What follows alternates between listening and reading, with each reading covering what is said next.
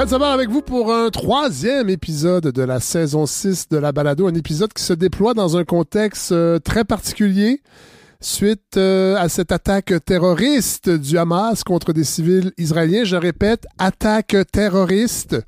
J'ai l'impression que ça a été bien, bien important cette semaine euh, dans le commentariat obligatoire québécois de le dire le plus rapidement possible qu'on était outré des attaques terroristes du Hamas. Je le dis parce qu'il y a des gens qui m'ont écrit.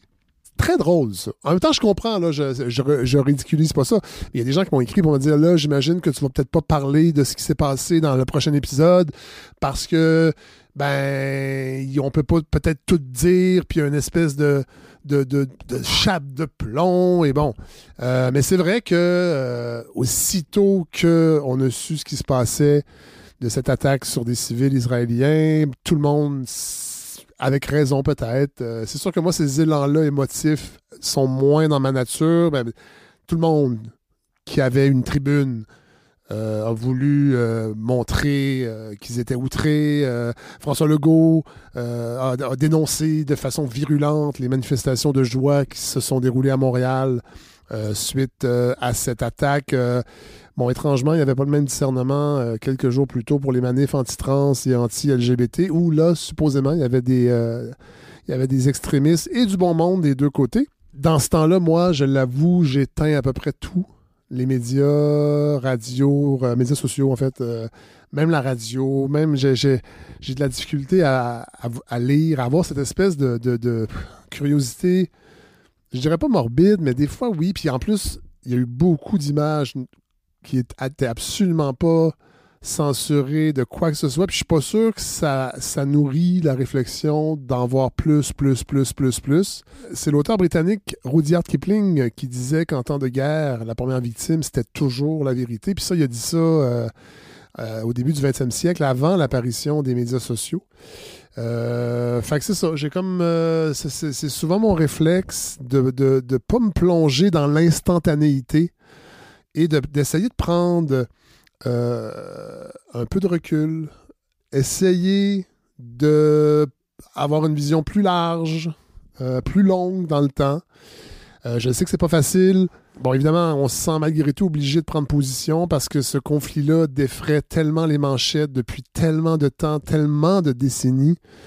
Puis c'est un conflit qui est polarisant qui est presque, je dirais même, euh, en fait, qui vient chercher presque notre cerveau reptilien, tellement que c'est. Il y a quelque chose de très basique. J'avais pas l'intention d'en parler tant que ça parce que. Ben parce qu'il faut trouver la bonne personne et c'est un conflit qui est, qui est complexe, qui a plusieurs couches Évidemment qu'on dénonce les attaques terroristes, je le répète, pour pas qu'il y ait d'ambiguïté. Euh, parce que oui, c'est vrai, les, personnes qui m'ont écrit m'ont dit, ben, on sait que probablement tu es d'un côté parce que tu es quand même plus à gauche. Euh, donc, je dois être nécessairement du côté des Palestiniens. Euh, puis on sait, hein, une, la gauche, des fois, c'est toujours inconfortable.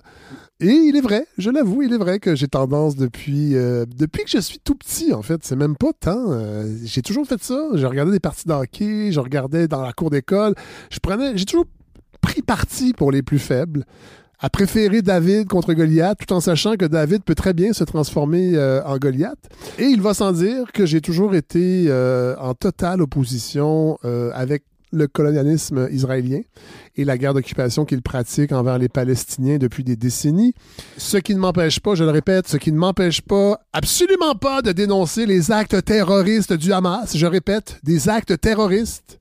Je prends pas de chance. Donc, j'ai tenté cette semaine de prendre un pas de recul. Et c'est drôle, j'ai comme eu un réflexe que j'ai pas eu depuis longtemps, c'est-à-dire retourner lire le monde diplomatique, que j'achetais pas régulièrement, mais souvent en, en, copie papier. Puis là, ben, je me suis dit, je vais aller voir ce qui se passe de ce côté-là. Et pouf, évidemment, grand, grand, grand dossier sur, euh, sur ce qui se passe là-bas, sur la guerre de Gaza, la nouvelle guerre de Gaza. Alors, j'ai pris un abonnement. Euh, parce qu'ils ont préparé un dossier de peu près 15, une quinzaine d'articles. On s'entend, le monde diplomatique, c'est un journal de gauche, altermondialiste, anti-impérialiste, euh, pro-Palestine quand même. Un journal de qualité, François Cardinal dirait peut-être que c'est un journal qui emprunte la pente glissante du militantisme, mais qui a quand même toujours été considéré comme un grand journal de politique et de relations internationales. Bon, je me suis pas abonné au Figaro, on s'entend. Mais euh, ce dossier-là m'a interpellé, il m'a captivé vraiment. Dossier euh, donc préparé par le monde diplomatique, euh, 13 ou 15 articles récents, mais aussi tirés de leurs archives. Euh, pour nous permettre d'avoir une perspective temporelle du conflit un peu plus large et d'approfondir certains sujets. On y trouve vraiment des textes passionnants sur l'origine, l'origine même de l'idée d'État juif, d'État, de la création d'Israël chez Herzl, ce journaliste qui couvrait l'affaire Dreyfus et qui a vu avec l'antisémitisme ambiant, comment ça devait se matérialiser, ce sionisme politique avec la création d'un État. Et euh, le texte dans le monde diplomatique rappelle comment ce projet-là s'inscrivait dès ses débuts dans le colonialisme de l'époque pratiqué par la France, par l'Angleterre, et que l'antisémitisme, dans les yeux d'Herzl, allait être un moteur pour créer l'État d'Israël. Il y a un autre texte aussi qui rappelle l'ambiance qui existait en Europe de l'Ouest où les communautés juives de la plupart des pays vivaient en relative harmonie. Évidemment, il y, avait parfois des événements, quand il y avait des grandes crises économiques, euh, évidemment, euh, c'est là que souvent les moins beaux penchants humains ressortent. Et quand est arrivé les, premiers exodes de, euh, des, des, des, communautés juives de l'Europe de l'Est, qui étaient plus pauvres, mais c'était pas nécessairement bien vu des communautés juives plus riches.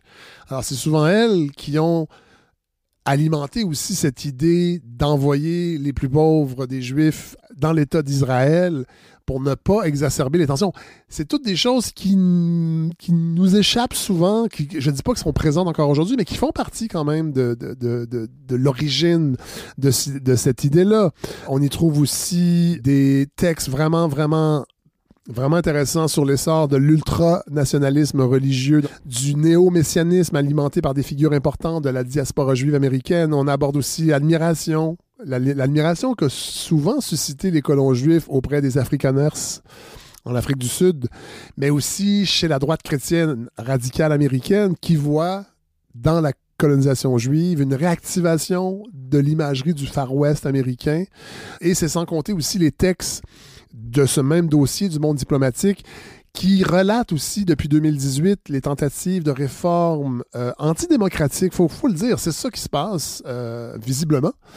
Euh, avec le gouvernement de Benjamin Netanyahu. On essaie vraiment de... En fait, on, se demande si la démocratie n'est pas un frein à l'expansion coloniale, donc on essaie d'amoindrir le pouvoir des juges, mais reste que quand on s'attaque à la démocratie, on commence souvent par cette idée d'état de droit, euh, la transformation, euh, en fait, la, presque la destruction de certains piliers de la démocratie, comme l'égalité, l'universalisme issus des Lumières. Bon, c'est des textes qui sont euh, vraiment passionnants dans le monde diplomatique et aussi ben, les tentatives de transformer l'État d'Israël en régime d'apartheid, c'est aussi un projet qui visiblement est en cours euh, dans ce gouvernement d'extrême droite. il y avait des grosses, grosses, grosses manifs avant que ces événements-là surviennent, ces attaques terroristes du Hamas. Euh, il y avait des manifs gigantesques qui unissaient des juifs, des chrétiens, des Arabes, des euh, retraités de l'armée, des gens dans l'armée qui refusaient de poursuivre la colonisation des territoires occupés. Euh, il y avait des jeunes, il y avait des vieux, il y avait des universitaires. Et ce, ces, ces, attaques ont mis un frein à tout ça. Alors voilà, euh, je vous invite à vous abonner à ce grand dossier du monde diplomatique. Avant ça, faites un don à la, évidemment à la balado. Parce que à force de s'éparpiller, ça finit par coûter cher. Hein? Euh, donc, commencez par vous éparpiller à la balado, mais allez jeter un coup d'œil sur euh, le site du monde diplomatique. C'est 64 euros un abonnement pour un an et on a, on a accès à toutes les archives aussi. Fait que c'est quand même. Euh, c'est quand même intéressant. Alors voilà, c'est dans ce contexte que je me suis intéressé avec un pas de recul à ce qui s'est passé cette semaine. Euh, et je vais poursuivre cette, cette réflexion, approfondir mes connaissances de ce, de ce conflit et d'aller puiser aussi des lectures pour comprendre le radicalisme de l'autre côté du mur, comprendre le terrorisme du Hamas, que je dénonce, mais je l'avoue, je suis euh, intrinsèquement du côté des Palestiniens, qui ne sont pas tous des terroristes, en passant. Voilà, alors je le dis plus fort pour que ce soit clair, pour pas qu'il y ait d'ambiguïté. Mais mon empathie va pour tous les civils victime parce que c'est ça, dans le fond aussi, on le sait très bien.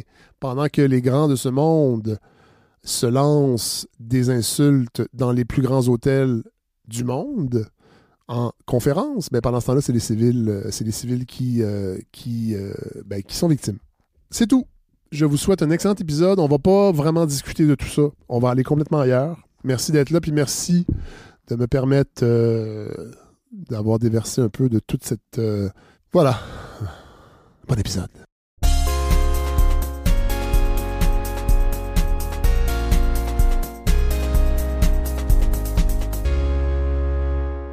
Ma mère m'a dit que tu voulais plus venir me garder. Pour vrai, j'ai un peu passé l'âge, Martin. C'est-tu parce qu'il te payait pas bien, parce que moi, je peux lui en parler? J'avais décidé de me faire arracher toutes les dents la semaine prochaine pour me faire poser un pot dentier. Je l'ai vu la femme manufacture, ça coûte à peu près une quarantaine de piastres. Fait de pension, je, je vais attendre. Tes taxes? Vous êtes payé? Ah, laisse faire ça, gars. Ah, c'est vrai. Vous n'employez pas de taxes, vous autres. Hein? Fait qu'on a décidé de se séparer. For good. Pour de bon. Yes, sir. Oui, madame. Oh oui, on s'est pas séparés, nous, parce qu'on retrouve, je retrouve avec grand plaisir les collaborateurs de ce, ce beau segment. Oui. Salut les critiques. Bonjour Hélène. Bonjour Fred. Et Thomas Carrier-Lafleur. Bonjour Fred, bonjour Hélène. Bonjour. Thomas, rappelez-nous... euh, Qu'est-ce que je fais là? parce, que, oui, non, mais parce que les gens vont le dire. Euh, Ouais. C'est qui, lui? Les- les- parce qu'on a beaucoup de nouveaux auditeurs. Ah, bonjour les nouveaux. Voilà. Euh, J'ai entendu plus de 10 000 téléchargements pour l'épisode Le- 1, ce oui. qui m'a fait euh, énorme. avoir une espèce de frousse en me disant que je parlais pour la première Non, fois mais à non. autant de Non, monde. non, non, on est entre nous. On là. était quand même Oui, 8000. et le chat. On était, Et le chat. On était en moyenne 8000. Quand l'année même, passée. bravo Ouais. Fred. Je sais pas si ça va se maintenir parce que des fois, il y a une curiosité, puis il y a peut-être des gens qui vont faire OK, c'est comme avant. Encore les podcasts de gauchistes, puis ils sont partis. Cela dit. Donc vous êtes euh, gauchiste? euh, plutôt. Donc vous êtes. euh, Oui, c'est vrai, donc j'ai tenté d'esquiver votre question. Euh, J'enseigne le cinéma québécois à l'Université de Montréal, à l'Université Concordia aussi. Je suis chargé de cours. Ouais. J'enseigne pas seulement le cinéma québécois, mais c'est principalement ça que Oui, j'enseigne voilà. ces temps-ci. Et c'est entre autres pour ça que je suis dans les luxueux studios de la balado Oui, voilà. en ce moment. Pour ce segment, Salut les critiques, où on va parler cinéma et on va parler de trois films Mhm. québécois. Mhm. Trois films québécois, dont je crois que c'est la première fois, un qui est pas encore. Effectivement. En salle. Ouh là là. Et ça, ça montre où est rendu la balado. Oh Le pouvoir de la Oh. balado. On est capable de recevoir des liens de visionnement. Euh, voilà. Alors, euh, ben, on va commencer tout de suite, si vous le voulez, avec, euh, avec le premier film. Euh, on va aller écouter un petit extrait. début, t'es une excellente élève, une première de classe. J'ai rarement vu quelqu'un maîtriser aussi rapidement sa technique, mais les premiers de classe, ils veulent tellement être parfaits que ça peut être ennuyeux. Mais tu sais, c'était la première fois que je dirigeais la maison symphonique. Personne n'avance si on dit pas les vraies affaires, t'es pas d'accord? Si tu veux me faire vivre la musique, il faut que toi-même, tu ressentes ces choses-là. Sors de ta tête. Alors, on va commencer avec Les Jours heureux de Chloé Robichaud, troisième long métrage. Mhm. Après Absolument. Pays. Et Sarah préfère la course. Voilà. Euh, ça met en vedette Sophie Desmarais dans le rôle d'Emma. Vincent Leclerc dans le rôle de Yannick Nézet-Séguin. C'est Philippe Sylvie, Ah, mais bon, ouais. c'est ça. Mettons. Euh, Sylvain Marcel, euh, qui joue son père et son agent. Et Bon. bon, oui, comme René. euh, Oui, comme- ben, c'est ça. attendez, vous allez, vous allez Ah, trop, pardon. vous allez trop vite, Ok. Hélène.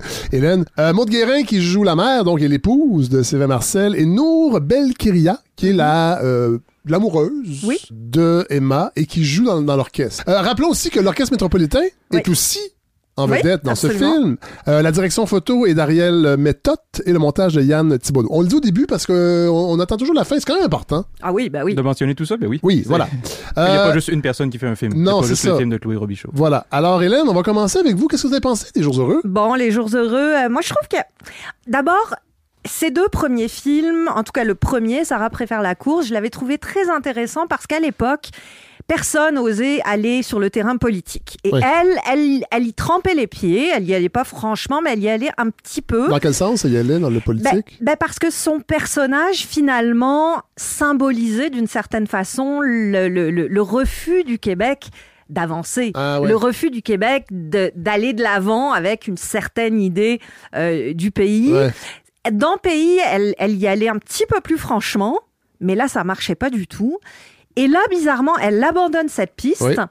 Et je trouve que c'est son film le plus ample, le plus ambitieux, le plus posé. Je ne sais pas si le fait d'avoir fait beaucoup de télé depuis, depuis euh, Pays Ouais. l'a aidé à trouver une nouvelle voie, ou en tout cas, il y a quelque chose de moins, je veux pas dire auteur, parce que ce serait bête, mais disons Pays et euh, Sarah préfère la course ambitieux? avaient beaucoup de tics Ah, de ouais, cinéma d'auteur de l'époque. Ici, Ah, ouais. je la sens un peu plus à l'aise avec l'envie d'exprimer quelque chose d'un petit peu plus personnel. hein. On l'entendait dans la bande-annonce, cette idée de première de classe, Oui. bon élève, qui a besoin de se libérer de ses émotions, euh, de se libérer des, des- des carcans euh, de la perfection pour libérer ses émotions. Je pense que ça lui est arrivé peut-être un petit peu à Chloé Robichaud.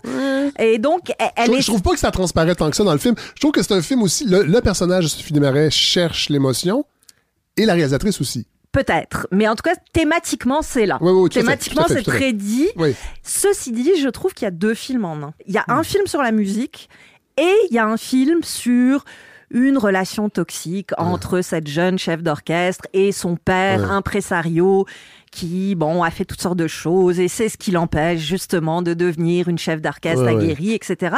Le film sur les émotions, appelons ça comme ça, me semble moins Sur sa solide. recherche d'émotion. Oui, sur sa recherche Ouais, d'émotion, sur cette relation toxique qu'elle a avec son père, me semble beaucoup plus cliché. Et d'ailleurs, c'est drôle parce que c'est le moment où Chloé Robichaud revient à ses fameux tics.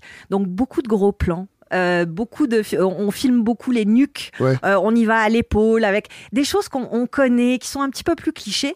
Par contre, l'autre film m'a passionné, c'est-à-dire Ah, ah ouais. celui sur la musique, Ouais.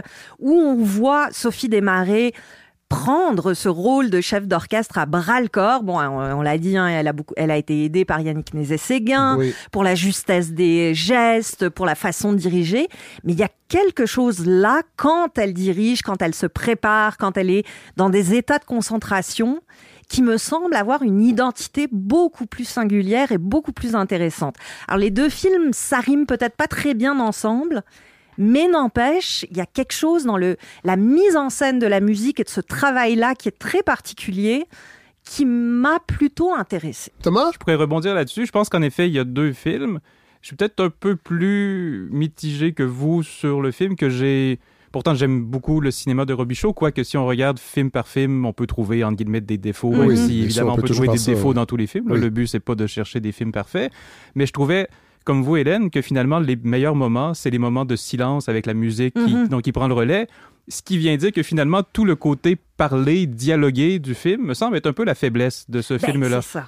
Ouais. Et, et c'est peut-être, dans le fond, on dit la même chose par deux euh, chemins différents, mais j'ai pas trouvé que les dialogues étaient particulièrement réussis. Il y a même certaines scènes, une scène d'engueulade entre la mère Ouais. et Emma Mhm. vers la fin du film que je, je comprenais littéralement pas qu'est-ce qu'elle se disait. J'avais l'impression que c'était presque des paroles au hasard et j'ai dû revoir la scène et je me suis dit est-ce que c'est moi qui étais dans la lune ou j'ai pas compris et je, je, je n'arrivais pas à me dire qu'on pouvait écrire une scène comme ça et que c'était euh, dans le fond c'est que ça, ça sonnait un peu premier jet Mhm. euh, et par, par contre, bien sûr, il y a un côté grandiose visuellement au film. Je pense Oui. que la première scène euh, qui, qui on peut, bon, c'est pas vraiment euh, brûler les Non, du non, film, non, là, non, mais non. donc c'est euh, le personnage d'Emma qui est dans une espèce de spa, euh, qui va prendre du soleil sur le bord d'un lac et elle s'installe sur une espèce de, de matelas qui est attaché au quai. Et elle, on le voit qu'elle est un peu gênée, qu'elle s'assume pas, et tout le film justement va parler de ça, l'idée Ouais. qu'elle doit s'assumer devant son père, devant sa Ben, famille, ça, devant elle les cherche autres. sa place. Donc, Hein, tout le c'est long du film, littéralement cherche ça. sa place. Elle, elle cherche ouais. sa place. Et elle va dériver donc son espèce de petit euh, donc de petit lit Le- flottant oui. va se va se défaire du quai et elle, elle va dériver et tout à coup elle se réveille, elle se rend compte qu'elle est très loin du quai et elle ne sait pas nager. Voilà. Elle est prise en plein milieu d'un lac, mais là tout à coup il se passe quelque chose dans cette scène là, c'est qu'on a un plan large. Et je Mhm. pense que le film joue précisément là-dessus sur l'alternance entre gros plans de visage Mhm. du personnage d'Emma qui est concentré, presque en sueur, et des plans larges d'orchestre avec une forme, ben, donc une grande forme de cinéma. Et il me semble que d'emblée, dès la première scène, l'espèce de recette du film, le dispositif est donné. Et ça, je pense que ça fonctionne bien. Oui. Mais dès qu'on parle dans le film, je trouve que les rôles secondaires sont très faibles. Le personnage de, de, de, de, de- comment il s'appelle, Vincent. euh, Oui. Oui. c'est- donc, c'est- donc ça sonne vraiment écrit, ça sonne pas beaucoup répété, ça sonne un peu de télé. Je, enfin, c'est. Mais la- scène, la scène dont vous faites euh, mention avec Maude Guérin, c'est très téléroman québécois. Oui, Tu c'est es ça. en train de briser la famille et pouvez-vous arrêter de vous chicaner parce que je veux une belle famille? C'est un peu la même chose aussi avec sa blonde. On sent qu'elle elle est peut-être placée là un peu de façon décorative. Ça, ça sert pas tant le récit. Ceci dit, euh, en fait, j'ai réalisé en, en regardant ce film-là que la musique classique. Pourtant, Dieu sait qu'on a des chefs ici. L'OSM, Ouais. ça fonctionne. Les Séguin, c'est une, star mondiale. Mais notre cinéma l'a ignoré jusqu'ici. Pourquoi? Je n'en ai aucune idée, alors que c'est une source de, de, de, de pur cinéma, j'ai Oui. envie de dire, absolument merveilleuse. Et rien que pour ça, j'ai envie de dire merci à Oui, Chloé Robichaud parce vrai. que d'avoir eu le et, de mettre une, flair et de mettre une femme. de mettre une femme. En même temps, euh, Tar vient Oui, de le faire. ça. Bon, euh, c'était pas de sa faute. euh, Il y, a- il y a quelque chose dans hasard, l'air. oui. C'est un hasard complet. C'est quand même fou parce que les deux films se ressemblent. Ben oui et non. C'est-à-dire que Tar, euh, Lydia Tar, qui en est l'héroïne, est déjà une superstar du monde de la musique classique. Ok, ok. Hein, et c'est, en fait, on va se rendre compte qu'elle n'est pas euh, imperméable justement à cette toxicité. Il y a encore, c'est Ouais. encore là. Mais c'est elle qui va en être coupable. Donc, il y a, y y une espèce d'ambiguïté sur ces nouvelles dénonciations, Ouais. sur qui est coupable exactement. Todd Field joue avec ça de façon assez noire, assez, euh, assez euh, dérangeante. Reste que dans les deux films, c'est la mise en scène de la musique qui est la plus passionnante. Après, je je comparerai pas Sophie Desmarais à Kate. Blanchett parce qu'on n'est pas tout à fait dans Non, les mêmes dit, Sophie Desmarais est très, très Elle bonne. est très bonne, vraiment. C'est la meilleure. C'est la meilleure et au cours des dernières années, on l'a vu devenir plus drôle, euh, Oui. notamment dans cette arrivée. euh, Parce qu'elle est capable de le faire? oui, dans euh, C'est comme ça que je t'aime, où elle est très très drôle. Absolument. Mais là, on la découvre avec une, une nouvelle facette encore. Justement, Sarah préfère la course, l'a révélée. Ouais. Une petite chose fragile, Ouais. très éthérée, très délicate. Elle est passée du côté de la comédie où elle excellait. Là, on la découvre autrement Ouais. et ça lui va très bien et je pense que c'est une actrice qui a un registre de jeu très Oui, vaste oui. et j'ai hâte qu'on l'exploite encore plus. Je, je l'ai vu au théâtre, euh, si, euh, donc dans euh, Deux femmes en or de Oui. Catherine Léger, qui va être le prochain film de Chloé Voilà. Robichaud, d'ailleurs, donc scénarisé par Catherine Léger. Sauf erreur, Sophie Desmarais jouera peut-être pas dedans alors qu'elle jouait dans la pièce, mais bon, ça, je pense que Ouais. c'est pas encore décidé.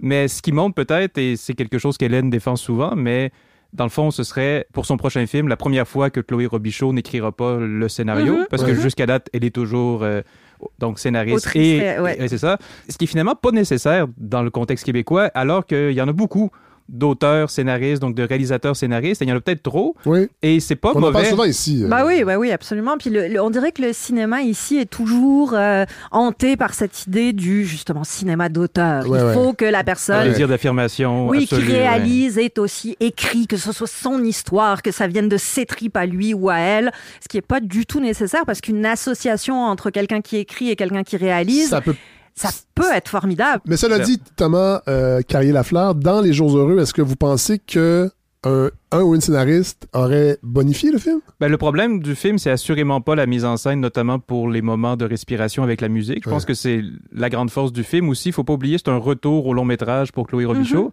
qui avait fait un détour par la télé, par la web série, et qui en fait avait fait un court métrage avant qui Ouais. s'appelle Delphine. Et d'emblée, quand elle parle de Delphine, elle, elle, elle vantait ce retour-là au cinéma, ce besoin de s'éloigner de la télé, de la Ouais. rapidité de la télé et tout. Et on sent que ben, faire un film sur une chef d'orchestre avec l'idée de la grande musique classique, Ouais. c'est assurément embrasser cette espèce de grande forme du cinéma, donc de puissance des images. Et ça, dans le film, ça fonctionne très bien. Euh, ça aussi, c'est du scénario, dans le sens qu'il faut Oui. écrire ces, Oui. ces scènes-là, il ne faut pas juste les filmer de manière documentaire. Mais c'est surtout dans les répliques, euh, Ouais. des, des, des- dans le fond, c'est tout, Les dialogues. c'est toute l'histoire secondaire qui finalement on, on la comprend assez vite, même s'il y a beaucoup de non-dits. Je pense qu'on n'est pas perdu dans cette histoire-là, mais il y a beaucoup de scènes qui finalement sont très oubliables. Oui. Et récemment, je recevais euh, un cinéaste à Concordia qui s'appelle Jean-François Lesage, qui est peut-être Ouais. le meilleur documentariste euh, au Québec présentement ou euh, un, un des meilleurs. Et il disait, pour moi, mes films sont aussi bons que leurs moins bonnes scènes. Ah, c'est intéressant, Ce qui, ça. est, ce qui est pas une vision à laquelle j'adhère complètement, dans le sens qu'il y a des films euh, qui sont géniaux, mais qui ont des scènes Ouais, ouais, très, atroces. très moyennes. Mais, mais ici, dans un film comme Les Jours Heureux, il y a quand même beaucoup de scènes qui Oui. lèvent pas, de scènes ordinaires, ce qui mais- est... Par contre, les scènes musicales sont vraiment en haut de, de, de ce qu'on peut Oui. imaginer. euh. Mais, mais Hélène, à ce compte-là, j'aurais préféré que. Je trouve qu'on reste quand même en surface pour ce qui est de la musique. Parce que le film est divisé en trois il y a trois mouvements. Oui, trois grands. Il y a, on- il y a Mhm. Schoenberg, il y a Mozart, Mozart Mahler. et Mahler. Et euh, je m'excuse, mais Sylvain Marcel, en une espèce d'im- d'impresario plus grand que nature dans le domaine classique, moi, j'y ai pas cru. Non, moi non plus. Et c'est parce que j'avais vu Aline aussi, la dernière fois Voilà, que j'ai vu dans un ça, film. ça, ça pervertit le ben, regard. c'est ça. c'est ça. Euh, je trouve que on, restait en surface. J'aurais aimé une immersion dans ce milieu-là, les tensions, les, les, les relations avec l'orchestre. euh, et j'ai l'impression que peut-être que Chloé Robichaud voulait aller plus loin. Peut-être que les on lui a dit ah, C'est ça, peut- je mets-nous sais une belle si- histoire familiale comme on aime au Québec. Je sais pas jusqu'à quel point c'est elle qui a décidé justement d'avoir ce mélange entre deux registres ou si c'est une demande de production ou Au si sens où c'est ça aurait été censuré vous, vous Non, non, pas Non, pas censuré, c'est qu'on, comme, comme on fait souvent au Québec, c'est-à-dire qu'on dit, ah, là, c'est peut-être trop niché d'être dans la musique classique. On va en mettre, mais va pas trop loin là-dedans. ça. Mets-nous une belle, une, Ouais. une tension familiale. Et c'est dommage parce que c'est là qu'elle est Oui. C'est là que le fait, film lève, c'est là qu'il se Ouais. passe quelque chose. Oui, tout à fait. Mm.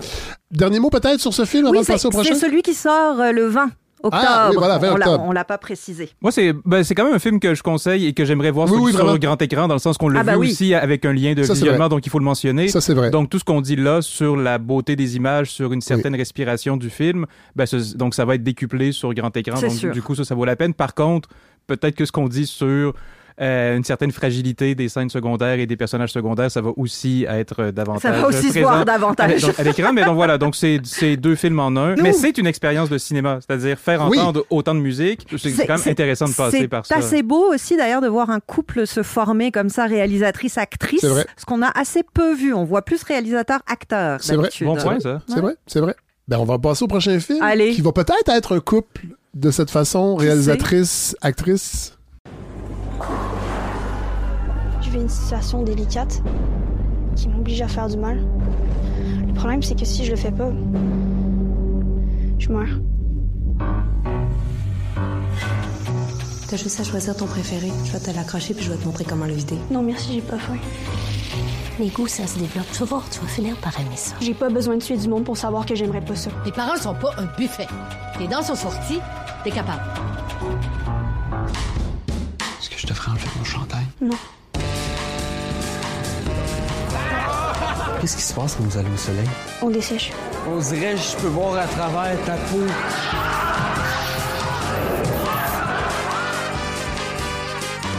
Je crois pas.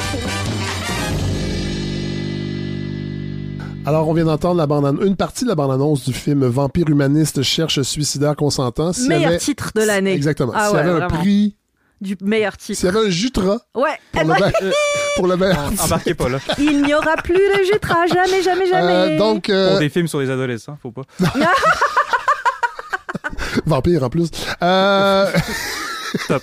Alors, ce film de premier long métrage Ouais. d'Ariane Louis XVI, Ouais. co-scénarisé avec Christine Doyon, euh, avec Sarah Monpetit, euh, Félix-Antoine Bénard, Steve Laplante, Sophie Cadieux, Noémie O'Farrell, Marie Brassard, montage Stéphane Stéphane. Lafleur, Mais oui. et qui l'a conseillé aussi, je crois, en tout cas, qui l'a encouragé, c'est ce qu'elle a dit en entrevue, ouais. Euh, parce qu'au début, elle n'était pas sûre de comment le film euh, se déployait, et à chaque fois, après une séance de montage, Stéphane Lafleur lui disait « Bravo, ça regarde bien Euh, Direction photo, Sean Pavlin, il faut en parler, et la musique de Pilou. Ouais. Bon, Sarah Monpetit, on en a parlé ici, Hélène. Oui, je Peut-être Maria, avec vous, Thomas Maria aussi. Chapdelaine. Ben oui, et, et Falcon Lake. Falcon Lake. aussi. Falcon Lake, Félix-Antoine Bénard, premier film, je crois. bah, voilà. En tout cas, euh, il a fait un peu de télé, il a fait des apparitions secondaire. ici et là, mais euh, secondaire, entre premier grand rôle. ouais. Ouais. Qu'est-ce qu'on peut dire de ce film-là? Euh, Ariane Louis XVI, oui, c'est son premier long métrage, mais elle a tout un parcours de court-métragiste. hein. Elle, a, elle a roulé sa bosse. C'est pas elle comme Annick Jean. Non, c'est pas Elle a comme Annick Jean, elle a plein de films avant, ouais. Elle a toute une feuille de route et avec ce Il y a premier différents long... chemins hein, pour se Oui, rendre au premier long métrage. Je- on n'est pas obligé de faire du court métrage avant, mais c'est Si on- simplement Si, si on partage pas ça avec Patrick Huard, des fois, ça peut Des- aider de faire du court-métrage. Tout ça pour dire que c'est pas une débutante. Non. Elle n'arrive pas là. euh, et elle a gagné quand même avec ce premier film le prix de la meilleure réalisation dans une section parallèle, mais tout de même du Festival de Venise. C'est pas rien. J'ouvre une parenthèse. Oui. Cannes aussi a cette section parallèle. Est-ce que Est-ce que ça, ça a un impact Ah oui. réel ou c'est juste Oui, oui, oui, comme les Gémeaux, là, c'est une Non, façon non, de non, non, non, non, non, non, pas du tout. C'est qu'à à Venise, vous avez évidemment la compétition officielle dans laquelle il y a les gros films, les espèces de mastodontes qui vont faire l'année cinéma, comme à Cannes. Mais il y a des sections parallèles qui sont destinées à faire découvrir un cinéma plus audacieux, peut-être, ou en tout cas moins, euh, Moins attendu. moins attendu, Ouais. avec moins de stars. Et il, il faisait donc partie de cette Ouais. sélection-là. Où il a, dont il est reparti avec prix de la meilleure réalisation, ce qui m'a un peu étonné parce que c'est peut-être pas la force première Ah. de Vampire Humaniste, je trouve. C'est une mise en scène extrêmement sombre. Oui. Hein, évidemment, euh, Vampire, on est la nuit, vous vous en doutez. Sauf qu'on on- on accentue encore ça. Il y a certaines scènes qui sont euh, presque difficiles à discerner. Quand on, a, on le voit au cinéma, ça va, mais éventuellement, ce, vi- ce film va avoir une vie Ouais. euh, numérique. ouais, ouais. Je suis pas sûre que sur une petite télé à la maison ou sur un écran d'ordinateur. Bon, vous, vous l'avez vu tous les deux, je pense, sur des, euh, des Non, moi je l'ai vu en, en insomnie. Ah ben c'est ça, mais cette sur, semaine. sur Oui, un ah, écran oui. d'ordinateur. Mais ça m'a pas frappé. Au contraire, moi j'ai aimé cette, cette facture-là visuelle, euh, plus sombre, un peu, euh, un peu euh, surannée, mais en même temps intemporelle. C'est vrai, c'est vrai, mais j'ai trouvé qu'il y avait peut-être un petit quelque chose encore à peaufiner de ce côté-là, mais ça reste quand même un Ouais. film très intéressant. Bon, d'abord, on l'a dit, ce titre est absolument génial. Oui. Le début du film Ouais, vraiment. est formidable. Ouais, vraiment, vraiment, vraiment. C'est drôle, c'est Ouais. ludique, c'est Très surprenant. singulier. On sait pas trop dans quoi on est. Non, c'est un espèce de, de famille Adams, euh, sauce Québec. oui, oui. C'est vraiment Boucherville, bizarre. même. Boucherville, Oui, oui, oui. exactement. Oui. Famille Adams à Boucherville. C'est très drôle. On découvre cette petite fille. Au début du film, c'est une petite fille qui ne veut pas être Non, vampire. non. Qui ne, ses dents, ne, ses crocs ne poussent pas. Elle est, elle est un peu dégoûtée par l'idée Ouais. de se nourrir avec du sang. Elle, elle a l'air vraiment pas bien. Mais d'une certaine façon, je me demande si le film commence pas trop fort. C'est-à-dire qu'il place la barre à un niveau qu'il n'arrive pas à retrouver par la suite. Parce que dès qu'elle devient adolescente et jeune adulte, et Ouais. donc qu'elle prend les traits de Sarah Monpetit, ben le personnage évolue plus tant que ça. On nous a tout dit dans la scène d'ouverture. Et après ça, ben elle est prise avec ce problème Ouais. dont elle va plus ou moins sortir en rencontrant une victime Oui. suicidaire Voilà. mais il n'y aura pas tant d'évolution. Et là, on, on re- on va revenir à ce qu'on a déjà dit, qui est, le, je veux pas dire le manque, mais en tout cas, le- les limites expressives de Sarah Monpetit, qui est pas l'actrice. vous la- en avez parlé mais oui, mais c'est pas l'actrice la plus démonstrative. Non. Au contraire, alors tout le monde loue son mystère, son aura. Oui, ça crée un, un- un- un sentiment surnaturel qui sied assez À ce bien film-là, oui. à une histoire de vampire. Oui. Reste que comme le personnage n'est plus tant défini par la suite et qu'elle n'apporte pas nécessairement Ouais. une couche supplémentaire par son interprétation, ben on, on finit par s'ennuyer, trouver un petit peu le temps long. Reste vous êtes dur. non, je suis pas dure parce qu'il y a quand même des choses très très réussies dans Oui. ce film-là. D'abord justement, ce jeune homme Félix Antoine Bénard, Ouais. qui lui Oui. justement a une expressivité extraordinaire. Ouais, ouais. Moi, je le verrais. Enfin, il a presque l'air d'un acteur du muet. Oui. Tellement il est capable Bon d'ex- point, oui, de- c'est vrai. d'exprimer des choses avec son simple visage. Il a un visage comme ça, un peu Un peu- lunaire, ouais, des grands yeux. Ouais. Il a Un l'air peu un, triste. un peu triste, un peu perdu. Il, il dégage Ouais, ouais. tellement de choses, euh, tellement d'intériorité, de complexité, que lui devient très vite fascinant. Oui. C'est lui la fameuse victime Oui, euh, suicidaire. oui. Euh, oui, le suicidaire consentant. Voilà. Euh, J'aime. Il y a une scène de danse aussi Oui. qui est extraordinaire Ouais, et qui ouais. fait le film. Ouais. Euh, ne serait-ce que pour cette scène-là, ça vaut le détour. Tous deux sont ensemble. Ils savent pas trop quoi faire l'un avec l'autre. Elle, elle, elle, évidemment, bon, elle, elle veut pas tuer, elle veut pas le mordre, elle est, elle est mal à l'aise. Lui aussi est mal à l'aise parce que clairement, il se retrouve embarqué avec une vampire, mais ouais, Mais mais il y a une attirance. C'est ça aussi. c'est ça, ils ont une attirance, mais Ouais. c'est, vraiment le- le- la métaphore de l'adolescence Ben à oui. 200%. Oui. Et ils se mettent à danser sur du Brenda Lee. Oui. Et c'est formidable. C'est vraiment un moment lunaire, poétique, merveilleux, au point que je me suis dit, dans le fond, oui, film de vampire, bien sûr, mais c'est surtout une fable sur la gentillesse, ce film, je crois. Oui. Ouais, il y a quelque chose qui euh, arrive à pervertir un peu le code du film d'horreur, non pas par l'humour comme au début, mais au fil du film par la bienveillance, la gentillesse. En fait, c'est deux êtres que tout le monde rejette, qui n'arrivent pas à être bien dans la société dans laquelle ils sont, à cause de leur nature profonde, et qui, parce qu'ils vont être gentils l'un avec l'autre, vont trouver une façon d'exister. Oui. Ou en tout cas de fait. survivre. Tout à fait. Et j'ai trouvé ça assez joli. Ça reste un film qui a des petits défauts, Oui. mais j'ai très hâte de voir ce qu'elle va faire par la suite. oui. Euh, quand elle va avoir équilibré peut-être un petit peu plus les registres. Thomas? Donc ça fait du bien un film sur la bienveillance, Oui. Sur oui. l'empathie. C'est pas tous les films québécois sortis dans les derniers jours qui, euh, Ah qui font ça. Euh, mais comment dire euh, Moi j'ai beaucoup aimé. Euh, sans doute un peu plus euh, qu'Hélène, même si on n'est pas là pour donner des étoiles ou faire quoi que Non. ce soit. Mais pour la petite histoire, ce film, à la base, devait être un court-métrage. Euh, ensuite, est devenu un long-métrage suite au fait qu'Ariane Louis XVI s'est fait refuser un autre long-métrage Oh. qui, qui n'a pas été financé.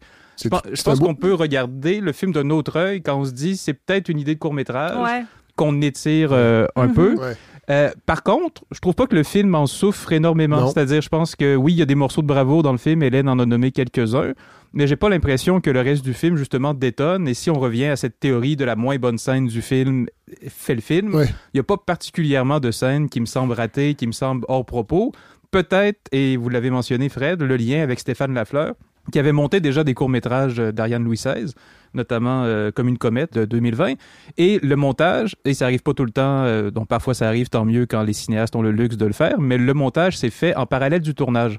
C'est-à-dire Ah, oui. parfois des cinéastes tournent l'ensemble de l'œuvre et ensuite on tombe après. en montage Ouais. pendant deux mois, trois mois, quatre mois. Là, Stéphane, qui est un des plus grands monteurs Ouais. du cinéma Oh, c'est québécois fou, et qui est un.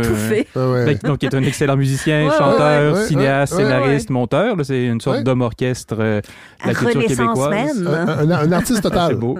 Ouais. Euh, et pour le coup, donc, Stéphane Lafleur a amené des conseils. Et- c'est intéressant, ça, de fonctionner comme ça. Ben, Ah parce bah que oui. c'est- c'est Ah une oui. méthode qui existe et qui, en effet, pour un premier long métrage, surtout, on peut se mettre dans la peau de quelqu'un qui réalise un Oui. premier long métrage, avoir du feedback comme ça de quelqu'un comme Stéphane Lafleur, avec qui Ariane Louis XVI avait déjà travaillé.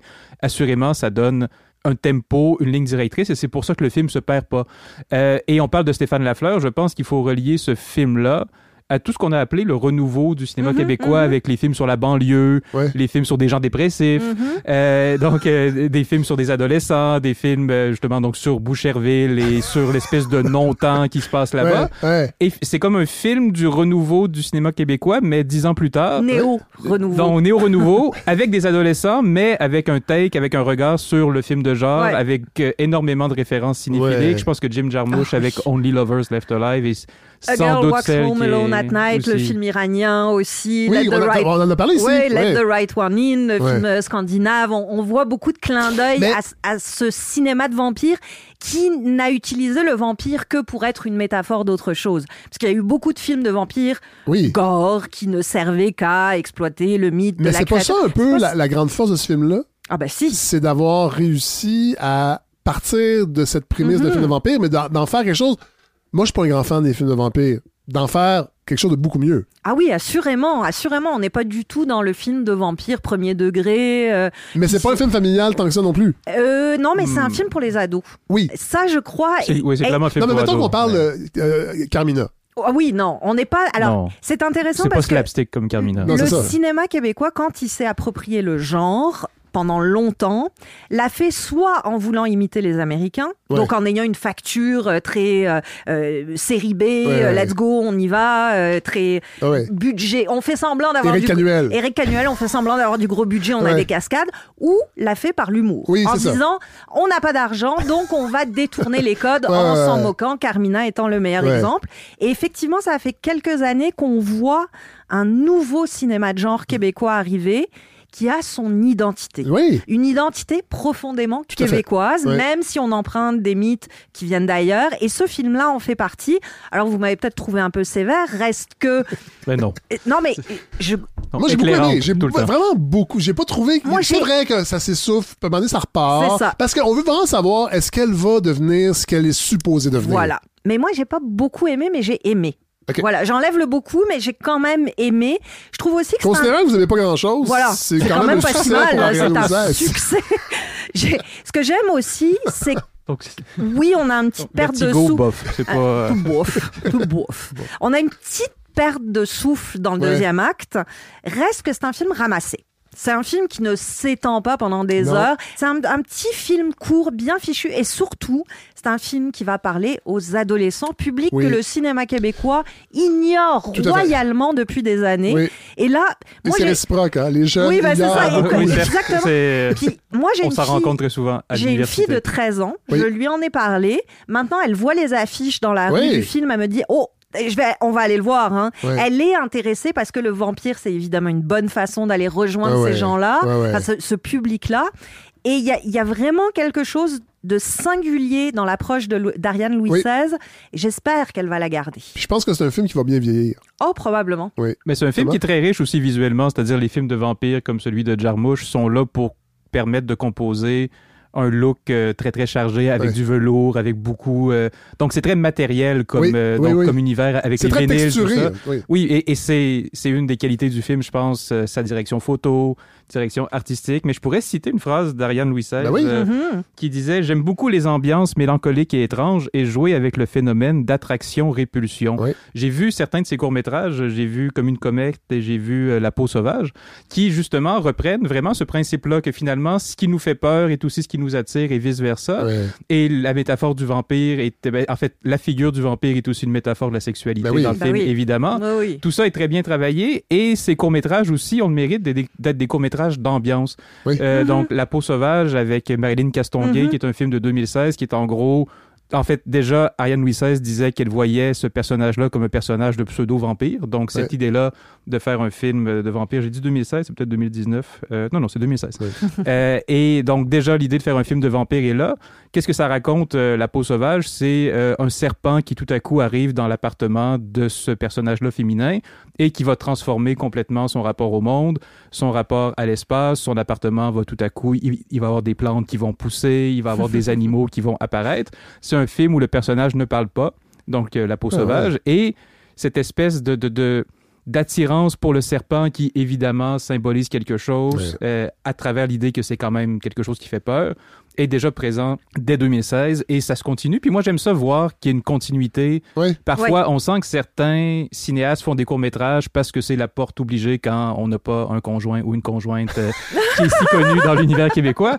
Mais voir cette continuité-là, comprendre aussi que ça aurait pu être un court-métrage, mais qu'elle a réussi à Ouais, transformer, à faire la chirurgie pour en faire un long-métrage, Ouais. qui est une ambiance très riche, qui peut plaire aux ados, Ouais. qui est assurément une bonne alternative à Non, non, Twilight. bien sûr. Je faisais juste le mentionner Non, non, oui, oui. parce que il y a jamais personne qui leur parle dans notre cinéma. C'est vrai. Et là, je, je suis très contente de voir Oui. que ce film-là, en plus, arrive euh, pas loin d'Halloween. Donc, Oui.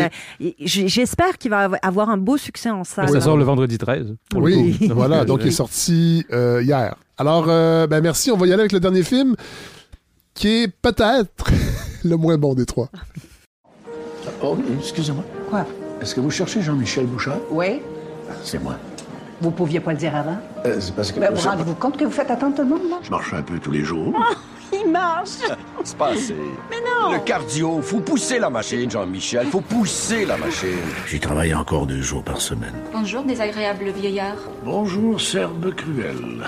Dans la catégorie hommage à nos aînés, J'ai écrit quelques livres autrefois qui sont maintenant complètement oubliés. Qu'est-ce qui se passe? Le ministère de la Santé a décidé que les jeux vidéo étaient supérieurs à la lecture pour stimuler l'activité cérébrale des gens âgés. Ton jaune orange, c'est lui. Je sais pas, mais je l'ai, je l'ai. On va, on va appeler. T'as un orange? Allô? Non, je pense pas que c'est le téléphone, ça, regarde.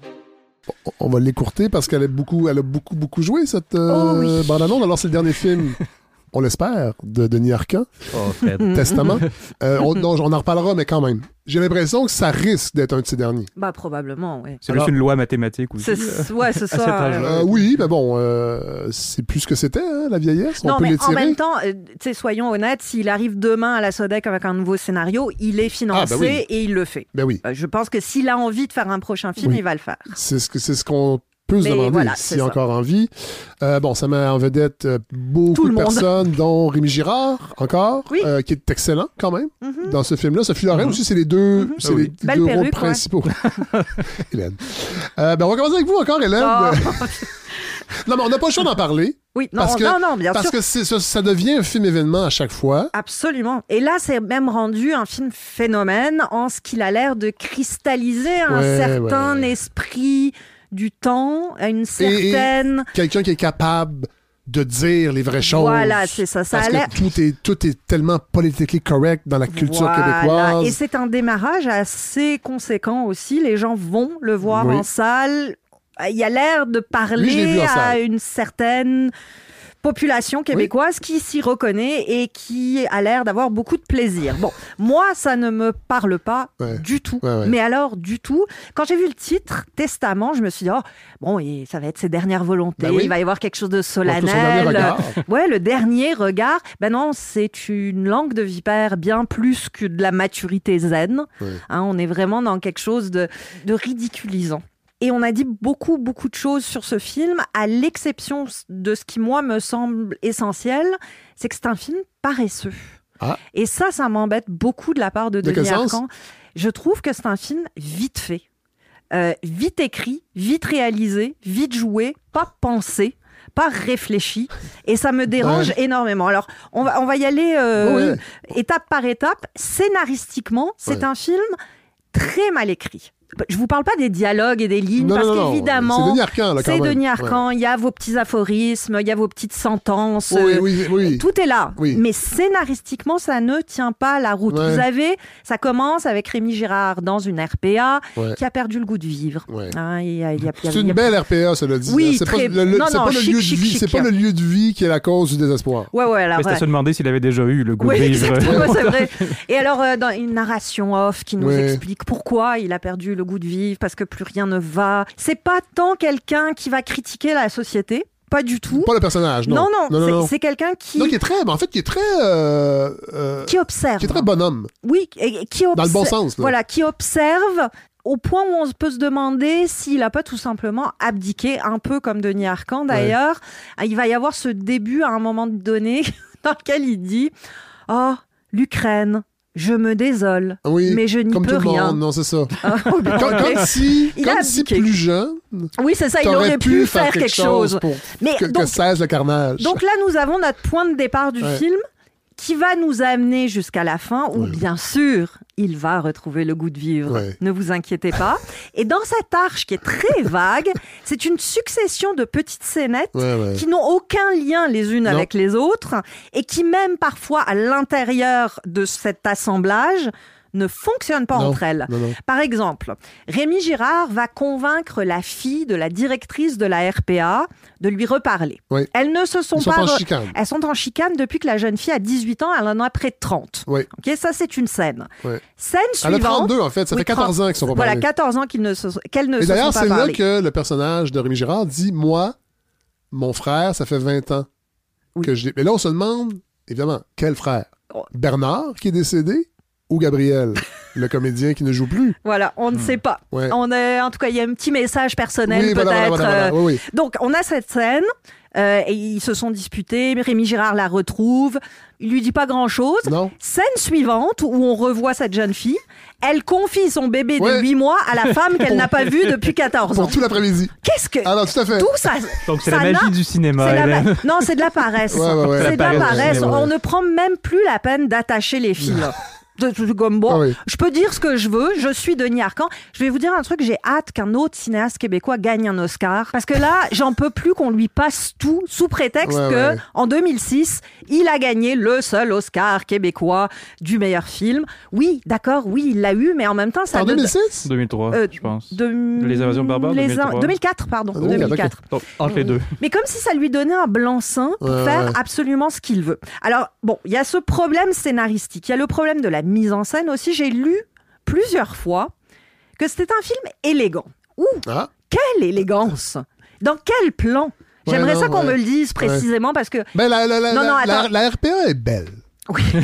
les, les plafonds sont vastes. oui, Euh, les, les planchers sont bien cirés. D'accord, mais c'est rigide comme un mauvais Ouais. théâtre d'été. Ouais. Les couleurs, c'est celles d'une carte postale qu'on vend euh, dans les rues touristiques de Québec avec cette espèce de lumière chatoyante. Ouais. C'est laid, c'est mal filmé et c'est mal monté. Et c'est surtout mal écrit, comme je le disais. Mais. Et Mais j'ai un- adoré. Non. mais j'ai adoré. J'ai beaucoup aimé finalement. Non, mais là où vraiment je lui en veux, c'est dans la paresse dont il fait preuve quand il critique. Alors lui, Ah oui, lui dit ouais. que non, ce n'est pas une critique, c'est une observation perplexe Mais non, du monde. mais c'est surtout quelqu'un qui se moque des autres, qui les ridiculise. C'est vrai, Alors, ça. pas tous. C'est ça qui est intéressant. Euh, bon, qui, qui y a droit? Les vieux. Hein, comme Clémence qui confond sa souris avec un téléphone, Ouais. c'est quand même un moment assez gênant. Bon, bien sûr, Mais c'est surtout qu'on l'a vu 500 fois. Je Les sais. personnes âgées qui ont de la difficulté avec les ordinateurs, là, puis les jeux vidéo, là, je veux dire, Voilà, en c'est ça, 2023, on ça, ça plus, rien de nouveau. Alors, ridiculise évidemment le gouvernement, Oui. Les fonctionnaires. les fonctionnaires, les militants pro-diversité, les jeunes artistes hein, qui euh, parlent un espèce de mélange de franglais, ne connaissent rien à leur histoire, euh, ont des tatous. Oh, Ah, mon oui. Dieu. Partout. Et- Ils disent dans le film. Oui. Des tatous partout. Oui, c'est ça. Et les femmes. Mais ça, Et les femmes. La perruque de Sophie Laurin, déjà, c'était pas gentil, mais il y a pire, il y a pire. Il y a cette escorte jouée par Marie-Mé. ouais. Mais c'est une La- escorte différente. Ah bon? Dans quel sens? Pourquoi? Ben, en tout cas, j'ai- de ce que j'ai compris, c'est on est moins dans le sexuel que dans je passe du temps avec, avec Oui, oui, quelqu'un. elle- c'est ça, il n'y a pas d'acte sexuel, Non. elle D'ailleurs, c'est un l'écoute. peu, un peu, euh, c'est un peu une tension scénaristique là, parce qu'on on- le personnage de Sophie Loren veut savoir Oui, si, mais parce finalement que- mais non, non, c'est juste qu'il c'est- juste qu'il s'ennuie, Il, parle à, il, il paye a- quelqu'un pour lui parler. Voilà. Mais ce qu'on comprend surtout, c'est que c'est une femme qui est obsédée par l'argent et il va y avoir cette réplique. La plupart des hommes sont habitués à payer pour avoir de l'affection, donc toutes des putes, quoi. Oui, voilà. C'est ça qui nous dit, grosso modo. Euh, on a évidemment les autrices. Hein, qui alors là Oui, se ça, la traite, c'est la scène d'ouverture. Là encore, scénaristiquement, pourquoi est-ce que Rémi Gérard va dans une remise de prix littéraire alors qu'il ne parle pas de littérature du reste du film? Non. Pourquoi Et, et- et c'est pas lui? Non, finalement, Ils il sont est- trompés, c'est parce qu'on est tous. Oui, c'est un quiproquo dans le film. C'est Michel le- Marc Bouchard qui est quand même. On peut pas dire que Michel Marc Bouchard n'est pas reconnu au Québec. C'est ça, on Et le dans le confond. film, on le confond. On prétend que oui, dans le fond. Parce que les femmes sont connes, Oui. en plus d'être des putes. Et là, et là c'est la scène la plus premier degré du monde. Et c'est pour ça que je parle de paresse. Ouais. C'est parce que Denis Arcan, moi je l'aime quand il ironise. Je l'aime quand il arrive à garder cette distance avec les choses, où son intelligence va se, se déployer et se révéler. Mais Ouais. là, il prend même plus la peine de faire du symbole ou de la métaphore. Vous avez Rémi Gérard assis, donc dans une rangée, et les femmes vont littéralement l'enjamber Ouais, pour aller chercher son prix, sauf la femme voilée. Là, il se recule parce qu'il faut pas la toucher. C'est là aussi que je me demande s'il n'y a pas un manque de courage dans ce film-là. Parce que oui, on ridiculise toutes sortes de gens, mais c'est des cibles extrêmement faciles. Et vous remarquerez que la seule mention de l'immigration, c'est celle-ci. Donc cette femme voilée qu'il ne faut absolument pas toucher. Et une autre réplique qui dit l'immigration massive, Google et Facebook et tous les autres ont détruit la culture québécoise. Mais s'il a quelque chose à dire sur l'immigration, qu'il le dise. Ouais, ouais. Mais là, non. Non. À un moment donné, c'est trop limité pour que l'effet voulu. Parce qu'après tout, qu'un film soit de droite, pourquoi pas? Ah oui, tout Moi, fait, il y a le droit. Tu sais, un film caquiste, c'est pas le premier, ce sera probablement Non. pas le dernier. Non. C'est pas grave, mais que ce soit Mais c'est pas un film fait. tant caquiste que ça. Ah bon? Ben, en tout cas, euh, le, le gouvernement au pouvoir dans ce film-là Ouais. En sort pas grandi. Là, je vais vous laisser essuyer votre fiel et je vais passer euh, le micro à Thomas. Moi, je peux montrer l'autre côté de la médaille, mais non pas pour dire que j'ai adoré le film, loin de là, parce que je partage absolument tout ce qu'Hélène euh, vient de dire et je vais pouvoir ajouter mes petits commentaires, mais juste pour... On parle de film événement, c'est difficile de pas tomber sur la une d'un journal, Ouais, surtout ouais. si ça vient de Québécois, euh, qui parle de ce aussi. Grande film-là. entrevue à Pénélope, je pense, d'une heure. Mhm, Oui, on fait, on fait une rétrospective de, de Denis Arcand, mais les gens parlent de ce film-là et ça a l'air d'être le film que tout le monde voit, le film dont tout le monde discute. J'enseigne à l'université et je me suis dit, bon, je vais faire un petit sondage. Moi, j'avais envie d'échanger des fois avant de- pour se préparer pour la balado. Des fois, c'est bien de discuter des films avec les autres. Je Ouais. me dis, je vais discuter de ce film-là avec mes étudiants. J'en- ai 94. Quand même. Quand même. Je, les, je les ai vus mardi. À l'université. Donc, euh, des donc, jeunes d'une vingtaine 94 d'années. pers- oui, autour de 20 ans, dans un seul local, 94 personnes à l'UDM, mardi soir, 16h. Moi, j'ai vu le film en fin de semaine à Laval, pourquoi pas. Et euh, je me. vous avez vraiment fait l'expérience Oui, totale. oui, c'est l'expérience. Parce que j'habite dans Huntsig, c'est donc plus près. Donc pour Avec aller tous les au travaux cinéma. du projet voilà. Montréal, on peut plus aller au centre-ville. Et oh, ce, ce serait un bon film de Denis Arcand. Non, ok. Euh, et pour le coup, moi je dis bon, enfin gang, on va pouvoir discuter. J'ai une bonne question pour vous. J'aimerais ça me faire mes idées avec vous, pouvoir fourbir mes arguments. Ouais, ouais. Qui a vu le dernier film de Denis Arcand? Silence complet. Personne. Personne. Personne. Qui a entendu parler de Testament? Deux personnes Ah ouais. qui vaguement lèvent la main. Ben voilà. Ça n'intéresse absolument pas. Et c'est ça, ça, ça un va peu nous va- ça va nous valoir trois articles de Marc Cassivi la Mais ça, ça n'intéresse. Bon, en même temps, c'est un échantillon limité. J'ai seulement euh, 84. Mais quoi, 94 Non, mais c'est est-ce pas, qu'ils sont- euh, 14? Est-ce qu'ils sont tous en cinéma ou il y, a- C'est y des des étudiants d'études cinématographiques. Ok, bon. c'est à, à donc- 80 des Qui étudiants donc ont un intérêt pour le cinéma. Mais qui euh, n'ont à eu que trois jours pour aller voir un film en salle, ce qui est peut-être un truc générationnel aussi que les jeunes générations ne vont pas voir, alors que s'il était sorti sur Netflix. Mais quand même, ça dit quelque chose. Je voulais juste mentionner ça d'emblée, euh, que peut-être que c'est un film qui a un certain public cible et que ce public cible-là a pas vraiment moins que 65 ans, Non, voilà. Voilà. Euh, mais a assurément pas autour d'une vingtaine d'années. Et on dit pas ça pour casser du sucre sur le dos de Denis Arcand qui a fait des grands films et qui est Ah, assurément Mais voilà. un cinéaste important. Et, et on, on, on fera pas d'agisme. Il Ben y a non. des réalisateurs du même âge qui sont encore pertinents. Ben, c'est ça qui est intéressant, c'est que aujourd'hui, ben, euh, il est sorti, euh, il sort le 13, je crois, ouais. donc euh, hier. Ouais. Sort aussi au même moment le dernier film de Nanni Moretti, Oui. qui lui aussi se demande ce qu'est devenu la société, mais qui le fait Oui. avec un humour qu'il retourne d'abord contre lui-même, mais aussi contre l'idée même de la gauche. Oui. Qu'est-ce qu'est devenu la gauche euh, dans, en Italie en particulier, Ouais, qui ouais. vient d'élire un gouvernement d'extrême droite, mais qui le fait avec une poésie et une espèce d'utopisme et d'idéalisme qui refuse de mourir, qui est magnifique. Et vous avez surtout Scorsese, Ouais. qui arrive lui la semaine prochaine, qui lui dit tout sauf c'était mieux avant, Ouais. qui nous dit avant. Ce qu'on a fait, on devrait en avoir honte et il est temps de réparer les pots cassés parce qu'il s'intéresse c'est à la. C'est vrai, il c'est s'intéresse. complètement l'inverse C'est l'inverse. de Testament. Oui, ben, il n'y a pas d'agisme, mais ça même, à l'époque euh, des pas. cahiers du cinéma, c'était une des grandes euh, choses que les, les critiques des cahiers défendaient, c'est que les cinéastes comme Abel Gans et tout, même s'ils avaient 70 ans, étaient pas devenus des ratés ou des cinéastes qui avaient plus rien à dire, que des cinéastes ont quelque chose à dire, peu importe leur âge. Mais en effet, je pense qu'Hélène a vraiment mis le doigt sur la chose. Le côté un peu paresseux, ronflant du film, et il y a, ça, ça s'illustre pour moi dans un point en particulier qui est l'utilisation de la voix off, Mmh. euh, qui est d'une paresse justement sans nom, dans le sens que c'est pas interdit de mettre de la voix off dans un film. Non. Mais comment dire, ce, ce film-là est tellement déjà lisible en soi, dans le sens que c'est des répétitions de petites scénettes. C'est presque un film à sketch. Finalement, donc on parlait de grand souffle tout à l'heure avec Louis Robichaud. Il n'y a pas énormément de souffle dans ce...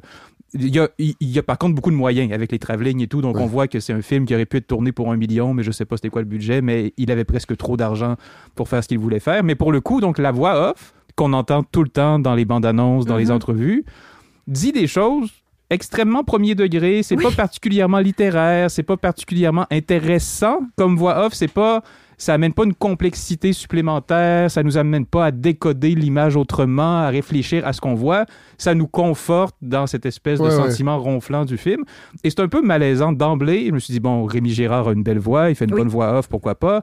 Il faisait un doubleur de film porno dans Jésus de Montréal, euh, d'ailleurs, donc il y a peut-être un petit clin d'œil Ah, ouais. qui est, qui est, selon moi le meilleur film de Denis Arcand, mais bon, c'est un, c'est Oui. un débat. Ah, Gina, quand même. Mais, qui- euh, mais du moins qui est un bon film de Denis Arcand et qui Pavlovitch. Ouais, ouais, fonctionne. ouais. Il y en a eu beaucoup des bons films, là.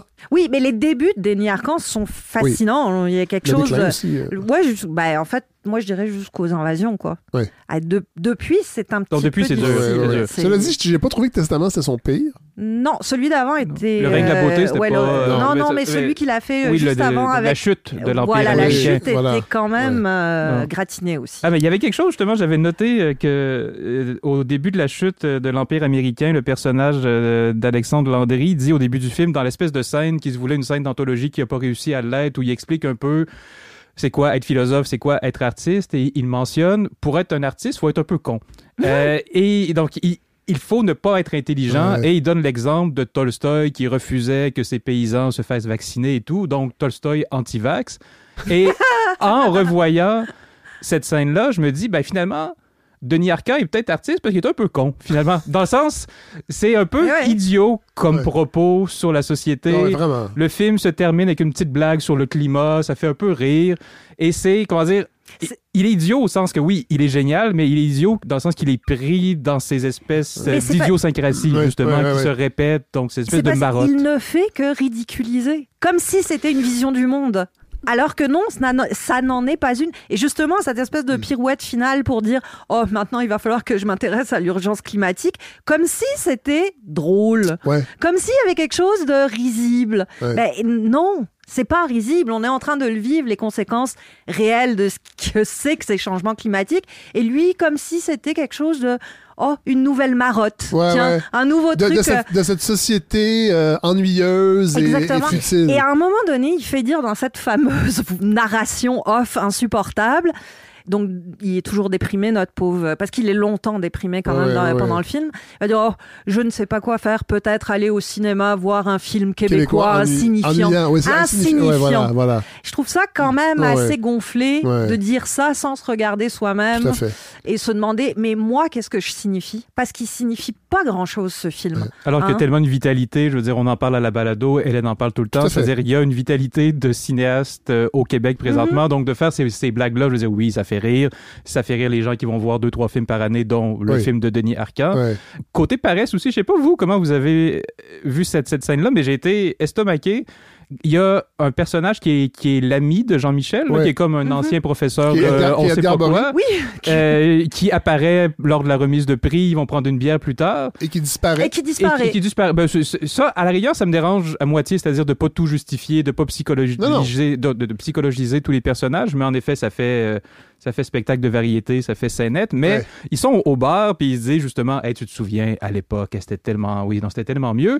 Et Il y, là, avait tout des à grands- coup- il y avait de grandes figures. oui, puis là, ils font du name dropping. Ils disent Jacques Derrida, Ouais. Ah ouais. Michel Foucault. Michel Foucault, Andrei Tarkovsky. Et là, le personnage fait Hein, qui, quoi? Et c'est une scène que j'ai pas compris. C'est-à-dire, il y a, y peut-être un peu d'ironie, mais en même temps, non. Et de faire du name dropping d'intellectuels de la French Theory des Ouais. années 60-70 me semble pas être un statement d'intelligence Ben, surtout que la scène nous, nous dit que on, on les a oubliés, ces Oui. gens-là, qui étaient de grandes pointures, alors que c'est faux. Pas vraiment. Alors qu'il y a même des gens qui trouvent qu'on parle trop de Michel Foucault, entre Ben autres, encore aujourd'hui. Moi, j'ai trouvé que c'était le principal problème du propos de Denis Arcand Mm-hmm. dans le Testament, c'est qu'il parle de choses qu'il ne connaît vraiment pas. Et souvent, ses observations sont vraiment complètement à, côté. de la plaque. Ah ouais. Dont cette scène où il installe les ordinateurs parce qu'encore les méchants fonctionnaires Oui, estiment que les personnes âgées n'ont plus besoin de lire. Et là, il y a deux gars qui vident la bibliothèque du R- de la RPA, mettent ça dans des bacs. Et là, euh, le, Oui, pour mettre des jeux vidéo. et, Oui, et Rémi oui, Girard voilà. dit à Sophie Lorrain, euh, ben pourquoi vous, vous les donnez pas les vous, euh, ah non on essaie de les donner mais plus personne n'en veut Non, des livres ça. alors, que l'industrie du livre on n'a fonctionne jamais très autant bien. acheté de livres Mais québécois mais sûr. c'est c'est Denis Arcand vit dans une RPA visiblement luxueuse qu'on a financée avec nos taxes et se permet de dire des choses sur des, des, des, des, des, environnements qu'il ne connaît pas du tout. Et- Euh, il arrête pas de rire des, des euh, autrices, de, d'écriture inclusive. Il y a un personnage qui veut changer, qui veut plus être appelé madame, être appelé monsieur. Ils en font des gags et des gags et des gags et des gags. Mais en fait, moi, je me suis demandé jusqu'à quel point c'était un film ou un fil Twitter. C'est-à-dire Ouais. que c'est, il y a- on sent la colère. Une soirée trop arrosée. C'est ça, on sent Une soirée, la de colère. une, une soirée de drunk tweet. Il y a beaucoup, il y a beaucoup de mauvaises blagues. J'apprends de, des de mots blagues ici qui- à la balado. Tu sais, Guylaine Tremblay qui fait encore une scène. Oui. On a mangé du bio comme dans 23 décembre. Ben, c'est le même personnage, la Et comme dans madame. le bye-bye. Oui. C'est l'équivalent d'un fil Twitter au ouais. cinéma. Puis je veux quand même mentionner, moi, la scène qui m'a, qui m'a quand même. euh, je, je sais même pas ce que ça m'a fait. je, je sais toujours pas ce que ça m'a fait. Notre fameuse jeune fille qui est retrouvée, euh, Oui. la fille de, de Sophie Lorin. Elle est infirmière sans frontières. Oui. Hein, Fait qu'il y a quand même du bon chez les jeunes. non, non, attends, attends, c'est ça qui est merveilleux.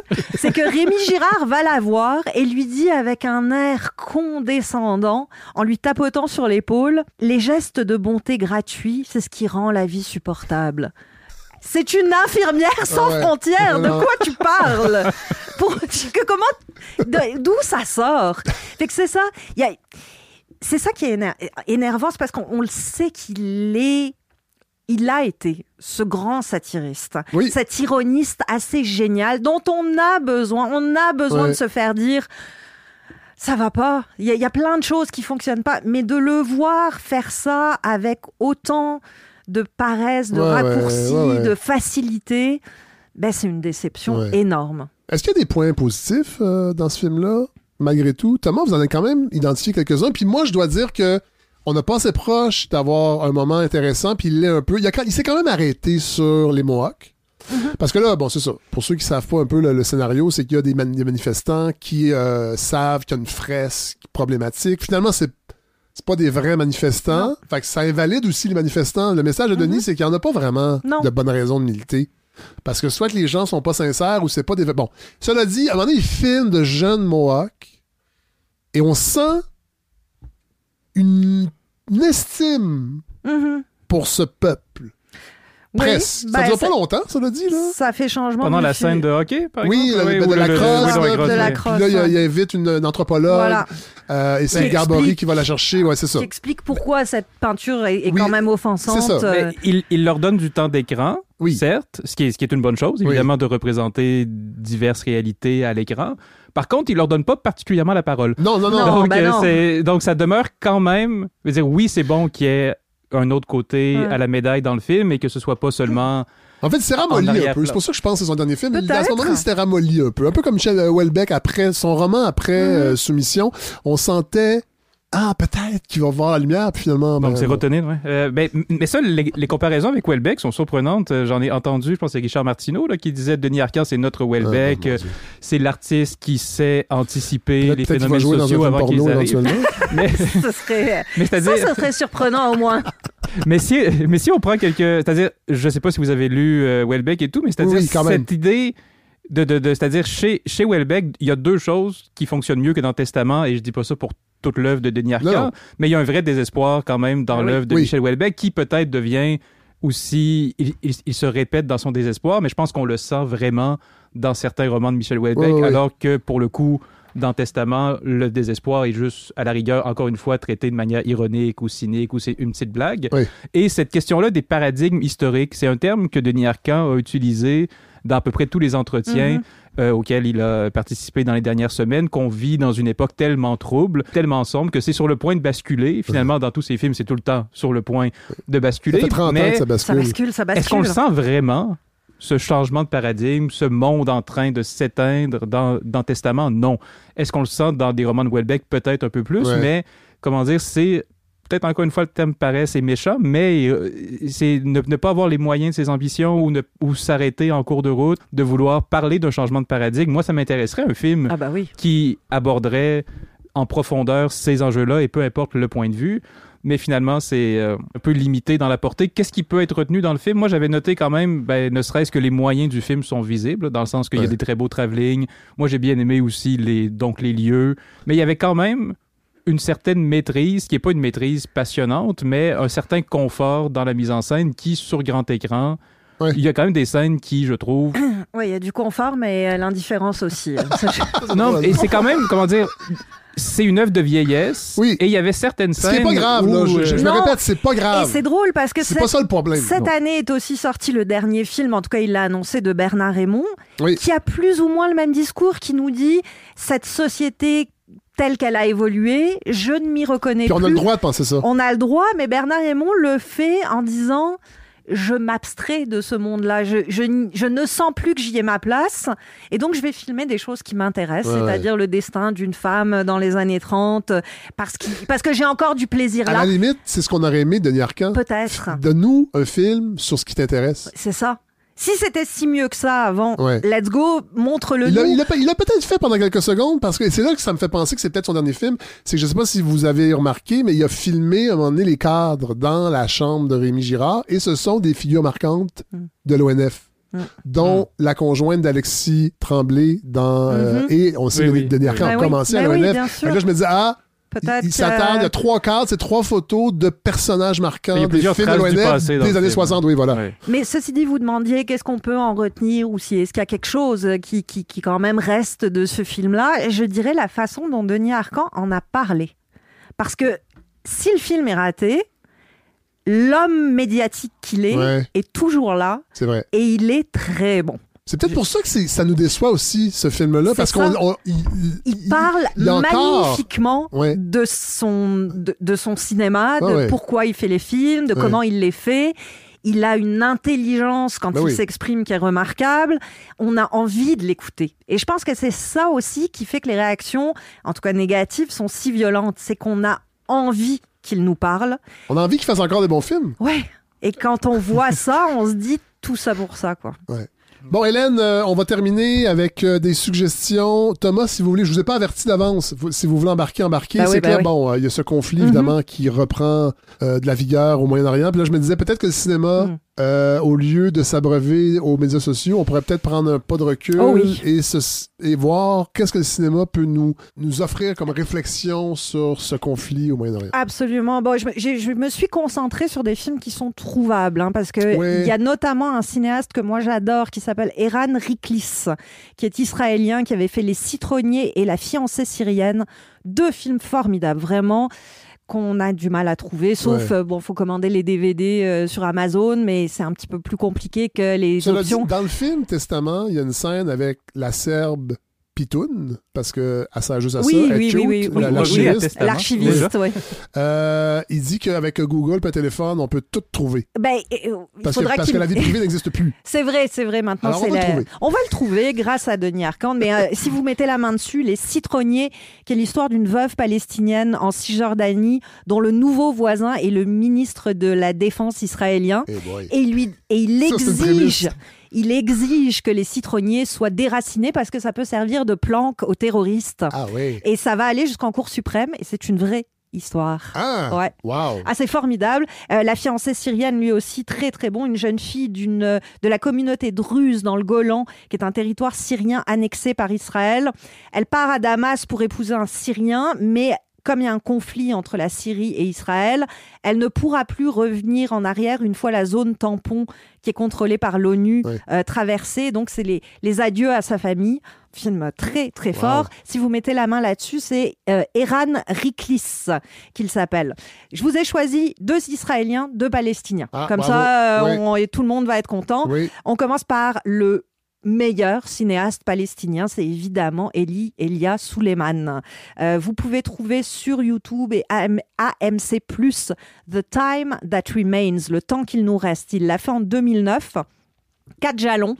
La création d'Israël en 48, la mort de Nasser, le déclenchement de l'intifada et la construction du mur. Quatre Ah ouais. chapitres dans lesquels qu'il utilise comme des balises pour raconter l'histoire de sa famille à lui, des Palestiniens, évidemment, avec une succession là aussi de scénettes, comme chez Denis Arcand, mais qui nous font osciller du plus drôle au plus cruel. Ouais. Et comme d'habitude, euh, Suleiman joue lui-même dans ses films et il a cette espèce de physique à la Buster Keaton Ah ouais. qui est extraordinaire. C'est laconique, absurde, poétique et ça montre comment l'histoire de ce coin de pays contamine les histoires familiales Ouais, de ouais. façon extraordinaire. Donc, The Time That Remains, le temps qu'il nous reste euh, de Suleiman. L'autre palestinien s'appelle Ani Abu Assad. En 2005, il réalisait un film qui s'appelle Paradise Now. On trouve ça sur Apple TV. Oui. Ça, c'est autre chose. Euh, très violent. Je, préfère prévenir parce qu'il y a des gens qui, ça peut rebuter, Ben mais oui. il nous plonge au cœur d'une unité de kamikazes. Donc, qui se prépare à aller se faire sauter dans euh, un quartier de Jérusalem. On va être à la fois dans le brainwash que ces jeunes gens, parce que c'est évidemment que des jeunes gens subissent, et en même temps dans les doutes, les questionnements, les angoisses qu'ils commencent à avoir sur la légitimité, le bien fondé d'aller tuer Ah ouais. pour revendiquer quelque chose. Euh, c'est vraiment un film qui fait comprendre avec beaucoup, beaucoup de brutalité cette espèce de dilemme qui est au cœur du conflit depuis toujours, c'est-à-dire est-ce que la fin justifie les moyens? Ben oui. Est-ce que l'indépendance d'un peuple mérite d'en tuer D'en exterminer un autre, exterminer ouais. un autre? Ouais. Euh, donc Paradise Now, Annie Abu Assad en 2005 sur Apple TV. Les deux Israéliens, c'est d'abord le policier de Nadav Lapid en 2011. Euh, lui, on le trouve sur Mu- Mubi. C'était son premier long métrage Nadav Lapid. Il était encore en Israël, maintenant il vit à Paris, il s'est exilé. Ouais. Et là aussi, alors ça c'est intéressant parce que ça nous montre les tensions qui peuvent exister au sein de la société israélienne. Oui. Donc on n'est même Faut pas pas, l'oublier, ça. C'est ça, on n'est même pas dans le conflit avec les. Palestiniens, on est dans des conflits, des conflits, je Oui, dis bien, oui. au sein de la population israélienne, parce que vont se confronter dans le policier une unité antiterroriste et un groupe de révolutionnaires israéliens qui sont contre, en révolte contre leur pays. Et donc les deux vont s'affronter. Et ce qui est terrible dans ce film-là, c'est que le constat est très vite implacable. Tout le monde est rongé par la violence. Ouais. Et le constat, c'est que la paix, l'harmonie est impossible. Est impossible parce qu'il n'y a plus d'espace où vivre un semblant d'espoir. Donc c'est un film là aussi assez tétanisant. Euh, je vous préviens, là aussi très violent. Je, je- je préfère Ouais. mettre des, euh, Ouais. des traumavertissements, Ouais, voilà. comme on dit maintenant. Euh, celui qui n'en a pas besoin, c'est Avi Mograbi, euh, documentariste israélien. Euh, qui lui a sa propre chaîne YouTube sur laquelle il a mis certains de ses films. Donc vous pouvez voir ça, euh, il y en a plusieurs. Celui que je vous recommande, ce serait pour un seul de mes deux yeux. Mograbi, quand il a commencé, on l'appelait le Michael Moore israélien, parce qu'il se met en scène dans ses films, parce qu'il est très ironique, il est assez féroce, euh, il est souvent très drôle. Ouais. Son, son tout premier film s'appelait euh, Comment j'ai appris à ne plus m'en faire et à aimer Ariel Sharon. Ce genre de, de, de, de monsieur. Il a fait euh, plusieurs jours de prison parce qu'au début, il a refusé de rejoindre l'armée israélienne. Donc, vous voyez un pacifiste dans l'âme depuis le début. Donc, en 2005, il fait ce documentaire pour un seul de mes deux yeux qui, en réalité, est un documentaire sur ce que l'armée israélienne fait subir aux Palestiniens dans les territoires occupés. Donc, Ouais. on Oui. est euh, directement dans, euh, Dans l'actualité. l'actualité du moment. C'est rythmé par ses propres conversations au téléphone avec toutes sortes de gens. Mais ce qui est très intéressant dans ce documentaire-là, c'est qu'il va confronter cette situation-là de poudrière explosive aux deux mythes fondateurs israéliens. D'abord le mythe de Masada, c'est-à-dire comment les zélotes euh, ont résisté à l'occupation romaine en 72 après Jésus-Christ, et le mythe de Samson, qui, acculé au suicide, a décidé de tuer autant d'hommes possibles euh, avec lui, donc Ah pour ouais. pas affronter la mort seul. Et c'est toute cette idée Wow. fondatrice d'Israël de si je meurs, tout le monde meurt avec moi. Euh, et qui est quand même Ben oui. assez présente Ben oui, ben aujourd'hui.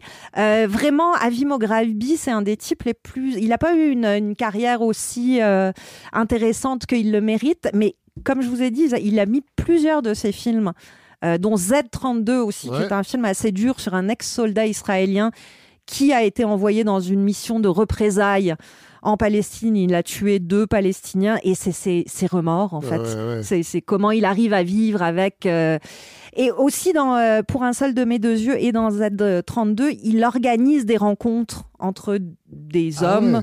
euh, des Palestiniens, des Israéliens qui se parlent, Ah tout simplement. Et qui parfois, oui, arrivent au constat que la réconciliation n'est peut-être pas possible, mais au moins, ils arrivent à se parler. Je vous dis, ce qui est intéressant aussi avec euh, Mograbi, c'est que j'ai l'impression que temporellement, chacun de ces films marque aussi une évolution dans l'état d'esprit des gens qui luttent pour la paix.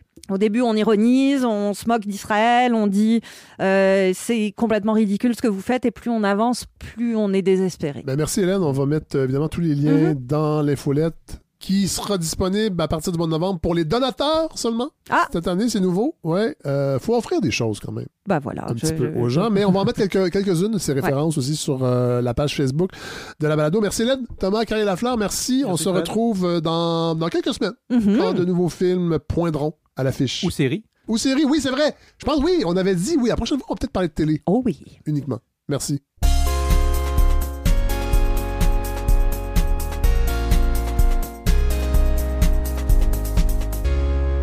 Alors, on accueille pour une première fois la balado Isabelle Lar- Larrivée. Bonjour, Bonjour. Fred. Bonjour, vous venez nous présenter le nouveau numéro, numéro 97 de la revue à Babar. Oui, en effet. Mhm. Parlez-nous de vous un peu.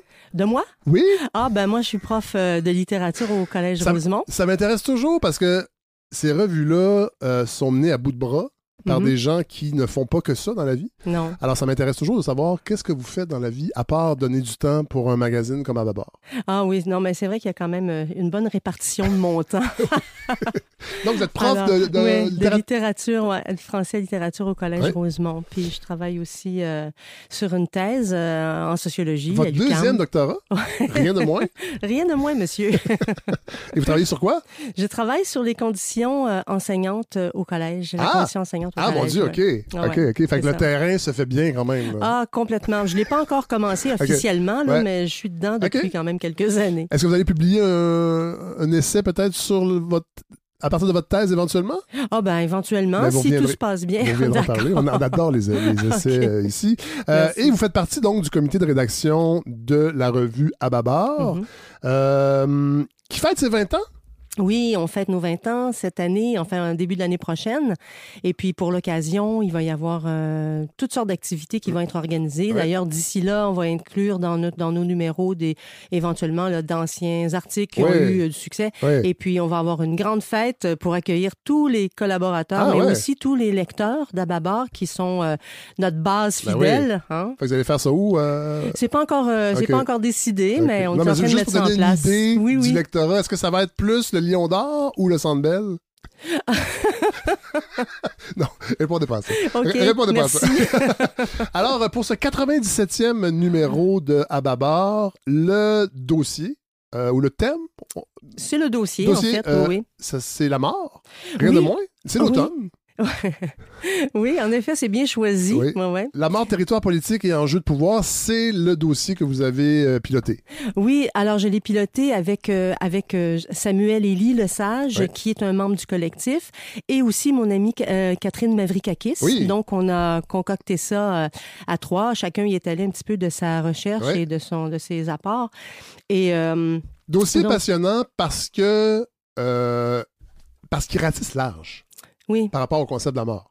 Ah oui, oui, oui, ça c'était l'objectif, c'était l'idée, c'était d'aller chercher justement, on a été tellement scotché à nos chaises euh, devant des statistiques euh, mortuaires pendant, Oui. pendant un bout de temps qu'on pensait Pendant que... une pandémie, une certaine pandémie. une certaine pandémie.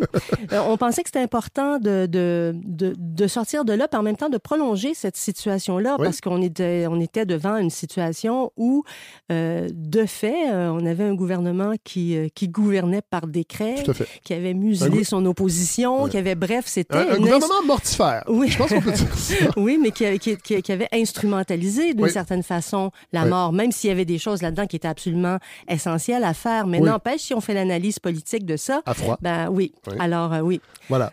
Euh, par exemple, euh, juste pour donner une idée des, des, des, des textes qu'on retrouve dans ce dossier, un texte sur la grève au cimetière euh, Notre- Notre-Dame des Neiges. Oui, alors c'est une grève, c'est une c'est une grève qui durait depuis un bout de temps. Ouais. C'est une lutte en fait que les que les gens du cimetière avaient euh, conduisait depuis un certain temps et c'est drôlement euh, symbolique, hein, surtout parce qu'ils ont eu une pandémie où eux étaient plus censés être plus occupés qu'ailleurs. c'est hein. cynique à dire, mais c'est ça quand même. Et donc, euh, leur, euh, leur lutte s'est s'est étalée pendant un certain temps. Et aussi, c'est-à-dire que c'était pas facile parce que, justement, il y avait toutes ces familles qui attendaient Oui. que les corps soient enterrés. Donc, Voilà. ça, c'est assez Oui, terrible. oui. Et donc, dans cette atmosphère-là, ils ont quand même réussi à conduire euh, leur lutte et à gagner, enfin, à faire un certain nombre de gains. Là, on parle des cols bleus du cimetière parce que les cols blancs, je pense que c'est pas encore tout à fait réglé. OK. Non, mais c'est quand même intéressant de voir, justement, c'est un service essentiel, on peut, on peut Mhm, le dire. En même temps, pour des gens décédés, ben, pour des gens décédés, mais alors il y a toute cette tension-là entre la revendication légitime des conditions de Ouais. travail et un service et une empathie aussi qu'on qu'on- Mm. a, même si on est en égo et qu'on et qu'on et qu'il y a- il y, a un conflit de travail. Mais c'est parce que c'est la dimension symbolique de Oui, tout ça voilà. qui est extrêmement euh, Voilà. importante. hein. On va rester dans, le- dans- dans- un peu dans la même thématique, mais on va changer de, de confession. Il y a un texte également qui s'appelle La sépulture impensée de la situation de l'immigration sur cette histoire du cimetière de Saint-Apollinaire. Ouais. peut-être nous, nous- mettre Ouais. en contexte. euh, Ouais, c'est un texte que j'ai écrit euh, dans un séminaire, euh, à- un de mes séminaires de doctorat à, à l'UQAM. Et c'est une affaire qui me taraudait depuis que ça s'était produit. Cette espèce de, de, de, de mépris face à des gens qui, d'une part, venaient de vivre une tragédie incroyable, hein, les meurtres de la mosquée de Québec, et qui, d'autre part, étaient à la recherche d'un lieu pour enterrer leurs morts. Il, y a, il y a des carrés musulmans dans des cimetières chrétiens, mais eux, ce qu'ils voulaient, c'était un lieu pour eux, pour Oui. leur rituel. Pour... Bon. Parce, Alors, que, par- euh, parce que accueillir des gens issus de l'immigration, c'est aussi accueillir ce que ça nécessite dans les pratiques spirituelles. Oui. Puis ces gens-là sont, sont, sont enracinés ici. Ah ouais. Alors ils veulent être enterrés ici. Oui, pas tous. Non, pas tous. Ouais, il y en a qui veulent Oui, être enterrés dans leur terre euh, de naissance. Voilà. Oui. Mhm. Ouais. Mais en, C'est complexe. effet, tout, ça, c'est- tout ça est complexe. C'est complexe et c'est sensible. Oui. Et on peut pas traiter ces questions-là euh, n'importe comment. Et dans le fond, euh, cette démarche-là qu'ils ont faite, ça leur a été proposé d'ailleurs par le maire de Saint-Apollinaire, mais il fallait un référendum. En fait, au départ, il y a eu euh, un appui là, des, des autorités, mais il y avait des résistances dans la population Ah oui. et des résistances qui étaient bien nourries par les gens de la meute, dont on n'entend plus beaucoup parler. vrai, Ils vrai. se sont Ce groupe, reconvertis euh, dans, droite. dans le complotisme voilà. anti-vaccin. Voilà. Mais à l'époque, Plus- ils plusieurs étaient... sont devenus naturopathes aussi, je pense. de- depuis la Bon, pourquoi pas? Ah, c'est. Ah intéressant, Oui. ça. Mhm. Ouais. Oui, donc moi, ça m'intéressait d'aller comprendre ce comportement-là chez les gens de la meute. Ça, D'aller comprendre qu'est-ce qui pouvait bien les... Et, et c'est pas seulement eux. Eux représentent une faction de la population qui résiste à l'altérité, qui résiste aux autres, ou même parfois plus précisément, qui résiste à l'islam. Oui. Donc, il faut essayer de, de, de comprendre ça. Puis c'est ce que j'ai essayé de faire donc, dans ce texte-là, qui est d'ailleurs à l'origine de ce dossier-là. Oui. Ah ce, ce texte-là, je me disais, ben, ça serait bien que je puisse le publier quelque part, Ouais. quelque part. Ouais. Je me disais, ben, pourquoi pas? Non, c'est intéressant. Ouais, mhm. Euh, tantôt, vous avez parlé de votre amie Catherine Mavrikakis, qui signe euh, deux textes, je crois, En dans fait, le elle signe un texte, puis elle a fait une entrevue Oui, c'est ça. avec une thanatologue, oui. Et une écrivaine et thanatologue, Oui, oui, oui. Jarry. Oui. Et un texte Antigone et la Fondation nationale par le deuil, qui est un texte, euh, je dirais, surprenant. Ouais, surprenant. Oui, mais Dans- c'est... dans le bon euh, sens. oui, absolument, je suis, je suis vraiment d'accord. Surprenant parce que, dans le fond, euh, ce qu'elle fait, c'est d'aller euh, fouiller la question des, des fusillades de masse Oui. Aux aux, États-Unis, qui oui. sont très anciennes, finalement. C'est pas une affaire récente. Hein. Il y a des événements qui remontent au 19e siècle. hein. Donc, c'est comme si, et ça s'est développé, Oui. bien sûr, et c'est comme si ce que cela permet, c'est de ressouder les liens sociaux, Oui. paradoxalement. Hein, on se regroupe autour de. C'est pas la seule chose qu'elle dit dans son texte, Non, mais non, moi, c'est la chose qui m'a le Ouais, plus ouais, moi aussi. frappé. En fait, c'est comme si les, les fusillades étaient un accélérateur identitaire Oui, exactement. Oui. de, l'Amérique- de, de la façon qu'on vit l'américanité aux États-Unis, en fait. Oui, tout à fait. Et une consolidation là, Oui, identitaire ou nationale. Oui, hein. voilà. Sinon, bon, il y a des textes. Moi, c'est ce que j'aime beaucoup des revues. euh, c'est cet équilibre entre un dossier qui va fouiller à partir de 7-8 textes euh, une thématique et après ça, plein d'autres textes. euh, qui vont aller dans tous les sens. Et ce numéro 97 de Babar euh, est, est un bon exemple. Bon, il y a Philippe de Grosbois, chroniqueur à la Mhm. balado, qui nous parle de la, la loi C-18, euh, l'après-Facebook des médias d'information. Je ne vais pas trop en parler parce qu'il s'en vient la semaine prochaine faire sa chronique sur le sujet.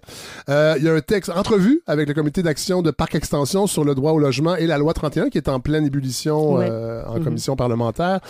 Texte historique. Euh, on revient donc sur le combat des chauffeurs de taxi haïtiens dans les années 80. Bon, évidemment, sait aujourd'hui, l'industrie du taxi a été complètement chamboulée avec, euh, avec l'arrivée des plateformes comme Uber, mais rappelons-nous qu'il y avait des enjeux extrêmement importants dans les années 80 au niveau des chauffeurs de taxi et du racisme Et ambiant. C'était un enjeu raciste, Oui, donc voilà. ça n'avait rien à voir à ce moment-là hein, avec la technologie puis tout ce qui est venu Voilà, après. hein. voilà. Mhm. Donc, euh, texte vraiment euh, intéressant, regard historique en fait sur cette lutte. Euh, Claude Vaillancourt se pose une excellente question. Est-ce que les COP sont bonnes ou mauvaises?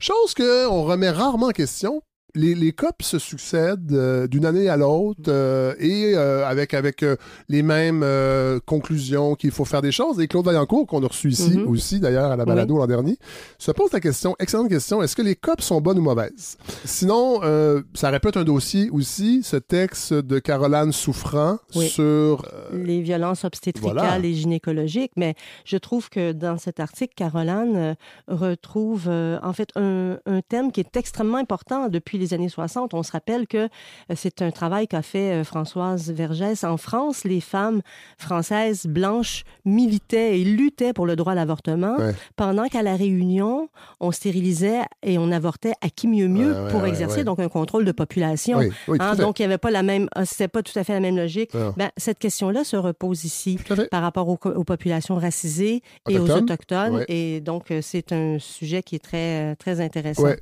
très grave, Oui. mais très intéressant. Ouais. Ah, attendez, non, je veux juste, juste un, un mot important sur les illustrations. Sur la Ah, partie ça, ouais. visuelle Ouais. De ce numéro. Peut-être nous en glisser un mot parce que Ouais. sont magnifiques et euh, ben, c'est un artiste qui est derrière ça. Ah oui, alors c'est Marcel Saint-Pierre qui est décédé en 2021, qui est, qui est un des grands peintres euh, du Québec, hein, qui est un des héritiers aussi de l'automatisme. Donc, c'est quand même euh, une place importante qu'il occupe. Et euh, son ayant droit, donc Anit de Carvello, nous a autorisé à reproduire euh, des, euh, des toiles. Elle Oui. l'a fait avec beaucoup de générosité. Elle nous a laissé beaucoup de liberté C'est aussi.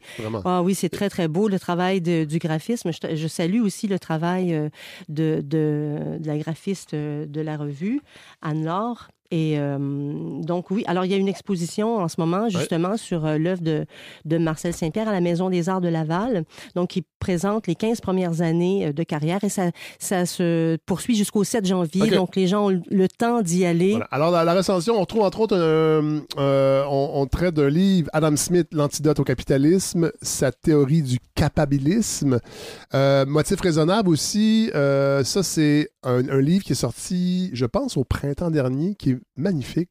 Euh, le travail de Clément de Gaugelac, qui est un illustrateur, ouais, caricaturiste de Mm. gauche. Oui, oui, oui. Ah, euh, magnifique. C'est vraiment. Mhm. Il y a beaucoup d'humour. Euh, on revient sur Panic à l'université de Francis Pudéry qu'on a reçu l'an dernier. Euh, Anarchisme occulte d'Erika Lagalis a été recensé. J'essaie de, j'essaie de l'inviter. Ça fait trois fois que je lance une invitation aux éditions du Remis Ménage. Je sais qu'il y, a il y a des gens chez Remis Ménage qui nous écoutent.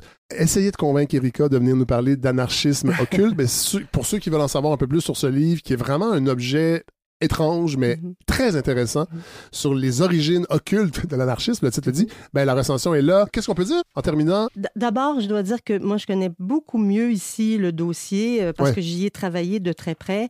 Et je pense que c'est un sujet qui va intéresser parce que d'abord, c'est un sujet qui n'est pas épuisé ici. Hein, c'est un sujet jamais. dont on pourrait parler euh, beaucoup plus Ouais. et qui, je pense, euh, va toucher beaucoup, beaucoup de, de, de- de catégories Ouais. de, de gens. On parle, on parle du cimetière, on parle de Barbara Ehrenreich aussi, euh, qui est une féministe euh, qui est morte l'année dernière, Barbara Ehrenreich, qui a fait vraiment une lecture féministe de l'histoire euh, médicale. On a expliqué comment, le, le, en se professionnalisant, la médecine était passée des mains des femmes aux mains des hommes. Oui. Et puis, il y a eu tout un, un ensemble de conséquences à ça. Donc, c'est vraiment une recherche intéressante. On a un très beau témoignage aussi de Jean-Yves Joannette, dans lequel on parle de l'appartenance de classe au moment de la mort, comme quoi ces choses-là nous poursuivent Ah jusque-là. Ah.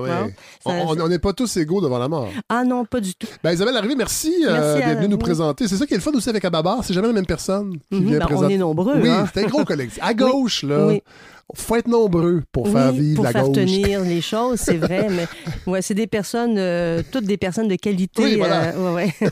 Euh, donc, c'est le numéro 97 qui est disponible chez tout, toutes les bonnes librairies indépendantes. Et on peut s'abonner Oui. aussi. Et ça, on va On mettre. peut s'abonner. Oui, on va mettre euh, les coordonnées sur la page Facebook. Ben, merci beaucoup. Merci à vous. Et Merci bonne, euh, bonne euh, continuité pour votre deuxième doctorat. Merci. Au revoir. Merci.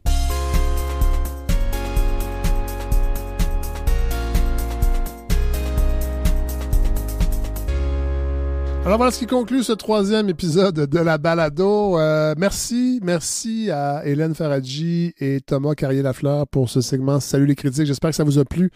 Je sais qu'il y en a qui sont trippent moins culture quand les épisodes sont consacrés à la culture, mais ce, ce segment-là de cinéma avec Hélène et Thomas, euh, je, je l'aime vraiment beaucoup. Et je sais que vous l'aimez.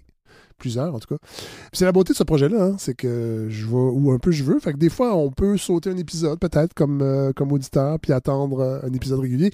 Merci à Isabelle euh, Larrivée de, de la revue Ababar. On se procure évidemment ce dernier magazine, soit sur le site d'Ababar ou dans une librairie indépendante de votre quartier. Et si jamais ils l'ont pas, demandez qu'ils la distribuent. Ils vont le faire, ça marche comme ça. Alors, euh, et euh, évidemment, euh, je rappelle que je condamne le terrorisme pour qu'il n'y ait pas de qu'il n'y ait pas de- de- d'ambiguïté, puisque les gens de gauche, hein, on le sait, nous sommes suspects, paraît-il. On va terminer en musique vraiment de façon très, très, très légère, parce que ça n'a pas été une semaine facile avec ce bombardement au propre comme au figuré. C'est drôle, j'ai pensé à cette chanson-là, puis je pas, euh, je peux pas dire que j'écoute du Michel Delpech euh, à la planche, mais cette chanson-là me fait rire. Et avec le segment qu'on a enregistré sur le film Testament de Denis Arcand, pour une raison que des fois les, comment le cerveau fonctionne, hein, c'est toujours bizarre. Mais c'est cette chanson-là qui a popé dans ma tête. Euh, Ça s'appelle Quand j'étais chanteur. Et on pourrait presque simplement changer les paroles. En fait, le titre pour Quand j'étais réalisateur. Vous allez voir, les paroles sont pas tout à fait euh, calquées sur le parcours de Denis Arcand, mais attendez à la fin. Me semble que vous allez avoir un petit sourire. Et de toute façon, c'est une bonne chanson. Un peu quétaine, mais je l'assume. C'est une bonne chanson, bien écrite et mélodiquement avec une progression qui fait vraiment du bien. C'est une chanson bonbon, on en a besoin. Voilà. Quand j'étais chanteur, Michel Delpech. Bonne semaine tout le monde.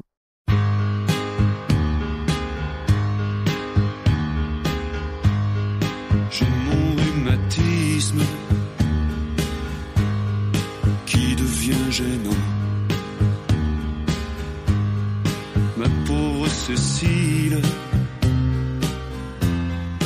J'ai 73 ans. Je fais de la chaise longue et j'ai une babysitter. Je traînais moins la jambe quand j'étais chanteur. J'avais des boules blanches, gros ceinturon, une chemise ouverte sur un médaillon. C'était mon sourire, mon atout majeur. Je m'éclatais comme une bête j'étais chanteur. Un soir à Saint-Georges, je faisais la kermesse. Ma femme attendait, planquée dans la Mercedes. Elle s'est fait jeter dans l'Indre tout mon fan club. J'avais une vie dingue quand j'étais chanteur. Les gens de la police me reconnaissaient. Les excès de vitesse, je les payais jamais. Toutes mes histoires s'arrangeaient sur l'heure. On me pardonnait tous mes écarts quand j'étais chanteur. Ma pauvre Cécile, 73 ans. J'ai que Mick Jagger est mort dernièrement. J'ai fêté les adieux de Sylvie Vartan.